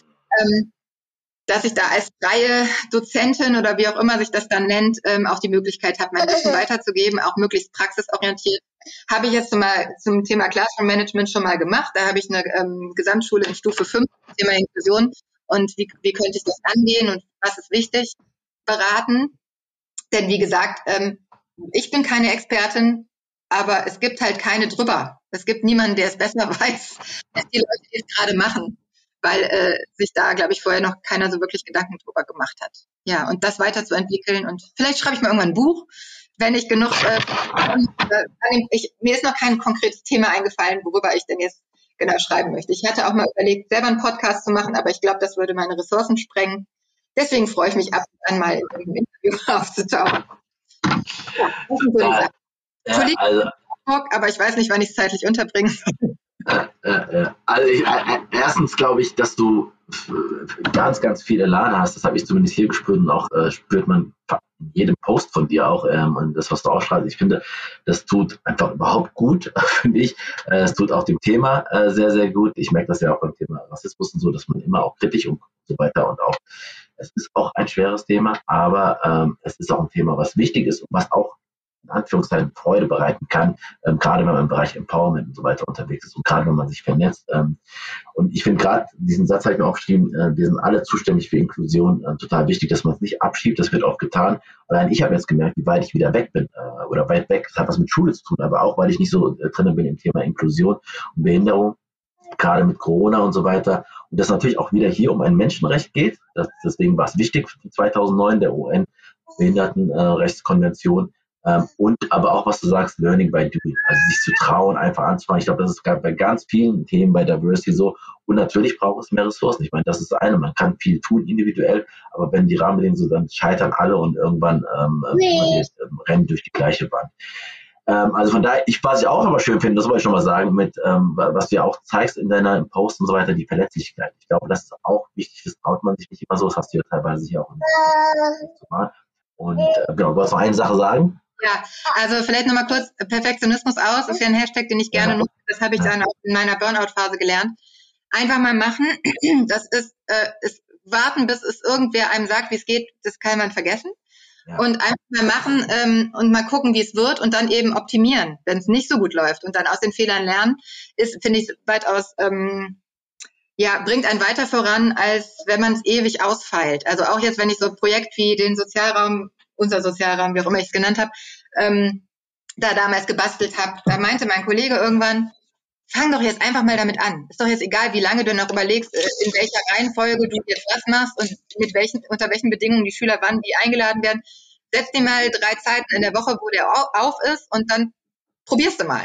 Dann haben wir das auch ähm, einfach etabliert und äh, die Schüler fanden es cool und was sie nicht cool fanden, konnte man irgendwie anpassen und solche Sachen funktionieren halt gut. Und eine weitere Sache, also diese beiden Sachen auf jeden Fall. Also ich bin definitiv nicht perfekt. Ich will es auch nicht mehr sein. Ich strebe leider innerlich immer noch danach, aber es macht gar keinen Sinn. Und deswegen ähm, ist das auch nicht mein Anspruch und es ist, ich bin fehlbar. Also auch wenn jetzt jemand nach dem äh, nach dem Podcast hören sagt, ach Mensch, den Aspekt hast du überhaupt nicht berücksichtigt. Was ist denn damit? Äh, ja, mag sein. Und wahrscheinlich habe ich auch die Begriffe falsch benutzt. Oder äh, irgendwer findet immer was, was man sein kann. Was ich auch noch wichtig finde, ist der Aspekt, Nichts über uns ohne uns ist auch ein Hashtag übrigens. Ich weiß nicht genau, von wem der jetzt genau erfunden wurde, aber der ist also gerade in der ähm, Ableismus-Debatte, wo ich jetzt auch schon wieder nicht sicher bin, es kommt von Ableism. Aber heißt es jetzt auf Deutsch Ableismus oder Ableismus? Ich weiß es nicht, aber es geht eben um äh, Behindertenfeindlichkeit. Ähm, da geht es auch sehr viel um Sprache und Formulierung und was ist offen und was ist diskriminierend und und so fort. Aber da geht es eben darum, dass es auch manche Formate gibt, äh, im Fernsehen oder im, wie auch immer. Da wird ohne Menschen, die selbst betroffen naja, sind. Naja. Und wir als Lehrerschaft sind ja oft, wir unterrichten Kinder mit Behinderung, aber wir sind nicht zwingend selber behindert. Und das fehlt auch ein bisschen. Ich meine natürlich, ähm, also ich habe jetzt zum Beispiel auch keinen Kollegen oder Kollegin, die selbst eine Behinderung hat. Aber generell im kompletten Jobleben ist das unterrepräsentiert. Ich kenne eine, die hat selber eine Sehbehinderung und arbeitet an einer Förderschule Sehen. Finde ich total hilfreich, weil sie wahrscheinlich auch nochmal einen ganz anderen Blick auf die Sachen nehmen kann. Auch das sollte man mit beachten, auch wenn man neue Konzepte strickt oder so. Ähm, die Leute mitzudenken, die damit zu tun haben. Auch in der Politik. Ja, ja. Und genau, und das ist ja beim Rassismusdebatte genau ähm, ähnlich so. Das ist mit der NDR die letzte Instanz. Ach, äh, ja, ja, ja, genau. Äh, genau, das ist das Beispiel. Also ich fand es total, ähm, also erstens wünsche ich dir viel Erfolg jetzt, wenn äh, mit der neuen fünften Klasse, auch emotional vor allem, äh, das äh, zu, gut zu verarbeiten, ähm, in welcher Form das auch immer dann im Herbst äh, wieder losgeht. Ich hoffe, ich kriege keinen Shitstorm von allen Eltern, die ihre Kinder nicht ordentlich gefördert fühlen. Äh, und das Zweite ist, ähm, ich fand es total bezaubernd, das war der erste Podcast, äh, wo man äh, so schöne und süße Hintergrundgeräusche hatte durch, deine, durch deine Tochter. Äh, ich fand, ich weiß jetzt nicht, wie, ja, wie es beim Hören sein wird. Ich glaube aber nicht, dass es störend sein wird. Ich finde das eher äh, sehr, sehr äh, inspirierend. Schön. Ja, auch zu diesen Zeiten. Ich muss auch aufpassen in, im, im, Zusammenhang mit Inspiration Porn. Kennst du den? Der Hashtag? Nee. Ja, da geht es halt darum, dass viele Menschen ähm, mit Behinderung oft die ähm, Formulierung hören, ach, das, ich finde so, ich finde dich so inspirierend, das ist so toll, wie du das und das managst und das sind relativ ähm, banale Alltagsaktivitäten damit gemeint. Irgendwie jemand kommt auf, äh, weiß ich nicht, kommt auf eine Party mit in die Disco, was weiß ich, und hat halt eine sichtbare Behinderung. Das ist so inspirierend, dass, dass du auch auf diese Party kommst. Ja. Ah. So, nach dem Motto. Ne? Also das, da, da muss man eben auch, äh, ja. Ja, ja, total. Ich habe auf jeden Fall viele neue Hashtags, Hashtags gelernt. Das ist auch gut. Die werde ich mir mal anschauen. Äh, vielen, vielen Dank, Sandra, äh, für deine Zeit und ähm, wirklich war ich inspirierend. Ähm, einfach, äh, ich konnte wirklich viel lernen ähm, und das, ich bin so dankbar, dass ich immer wirklich mich dafür entschieden habe, den breiteren, ähm, ähm also als Diversity und nicht nur eine Dimension anzuschauen, ja, weil ähm, in einigen Bereichen bin ich gut unterwegs, anderen nicht. Und ähm, das erste Podcast mit Anne Gela, die auch von dem Verein, wo ich ausgebildet wurde, eine Vielfalt ist, ähm, die gesagt hat, einmal, es ist natürlich komplex, dadurch wird es sehr, sehr komplex, es ist eh mit Intersektionalität und so weiter, aber es kann auch eine Kraft und eine Solidarität entstehen, wenn sich die einzelnen Dimensionen verbinden und auch da merken, naja, du hast ja auch schon hier mit dem Thema Rassismus und so weiter, wenn sie merken, naja, bei vielen Dingen, deswegen wird der, der Begriff Inklusion auch oft äh, in anderen Bereichen benutzt. Eigentlich brauchen wir Prozess von Inklusion, soziale Inklusion hast du es genannt. Ähm, ich denke auch, also vielleicht ist das auch der Begriff statt Diversity. Ich weiß es nicht, ob das dann auf der anderen Seite problematisch ist für andere Dinge. Ja, wer weiß das schon? Hauptsache, wir machen das. Ja, wobei es sind zwei Aspekte. Diversität ist ja die Gegebenheit. Ja, ähm, ja, stimmt, stimmt. Die, die, Gesellschaft ist divers und Inklusion ist ja dann vielleicht die Form, wie man Diversität äh, in äh, die Gesellschaft einbringt, so dass eben alle was davon haben. ja. Machen wir einfach. Manchmal halt Diversity und Inclusion. Ähm, ich hätte noch tausend Fragen äh, und wir hätten, glaube ich, noch viel Zeit zu sprechen. Ähm, aber ich mache mal. Ja, gut. Danke dir. Welcome back aus der Folge mit Sandra. Einer Folge, in dem es um Inklusion in Schulen ging. In dem Gespräch ist mir bewusst geworden, wie wenig ich über die Situation von SchülerInnen mit Behinderung weiß. Es war damals auf meiner Schule kein Thema, weil sie separiert wurden. Was, so habe ich gelernt, in weiten Teilen noch immer so ist. Und ist auch heute kein wirklich sichtbares gesellschaftliches Thema. Sandra hat recht, wenn sie sagt, dass wir natürlich in der Lage wären, Inklusion umzusetzen.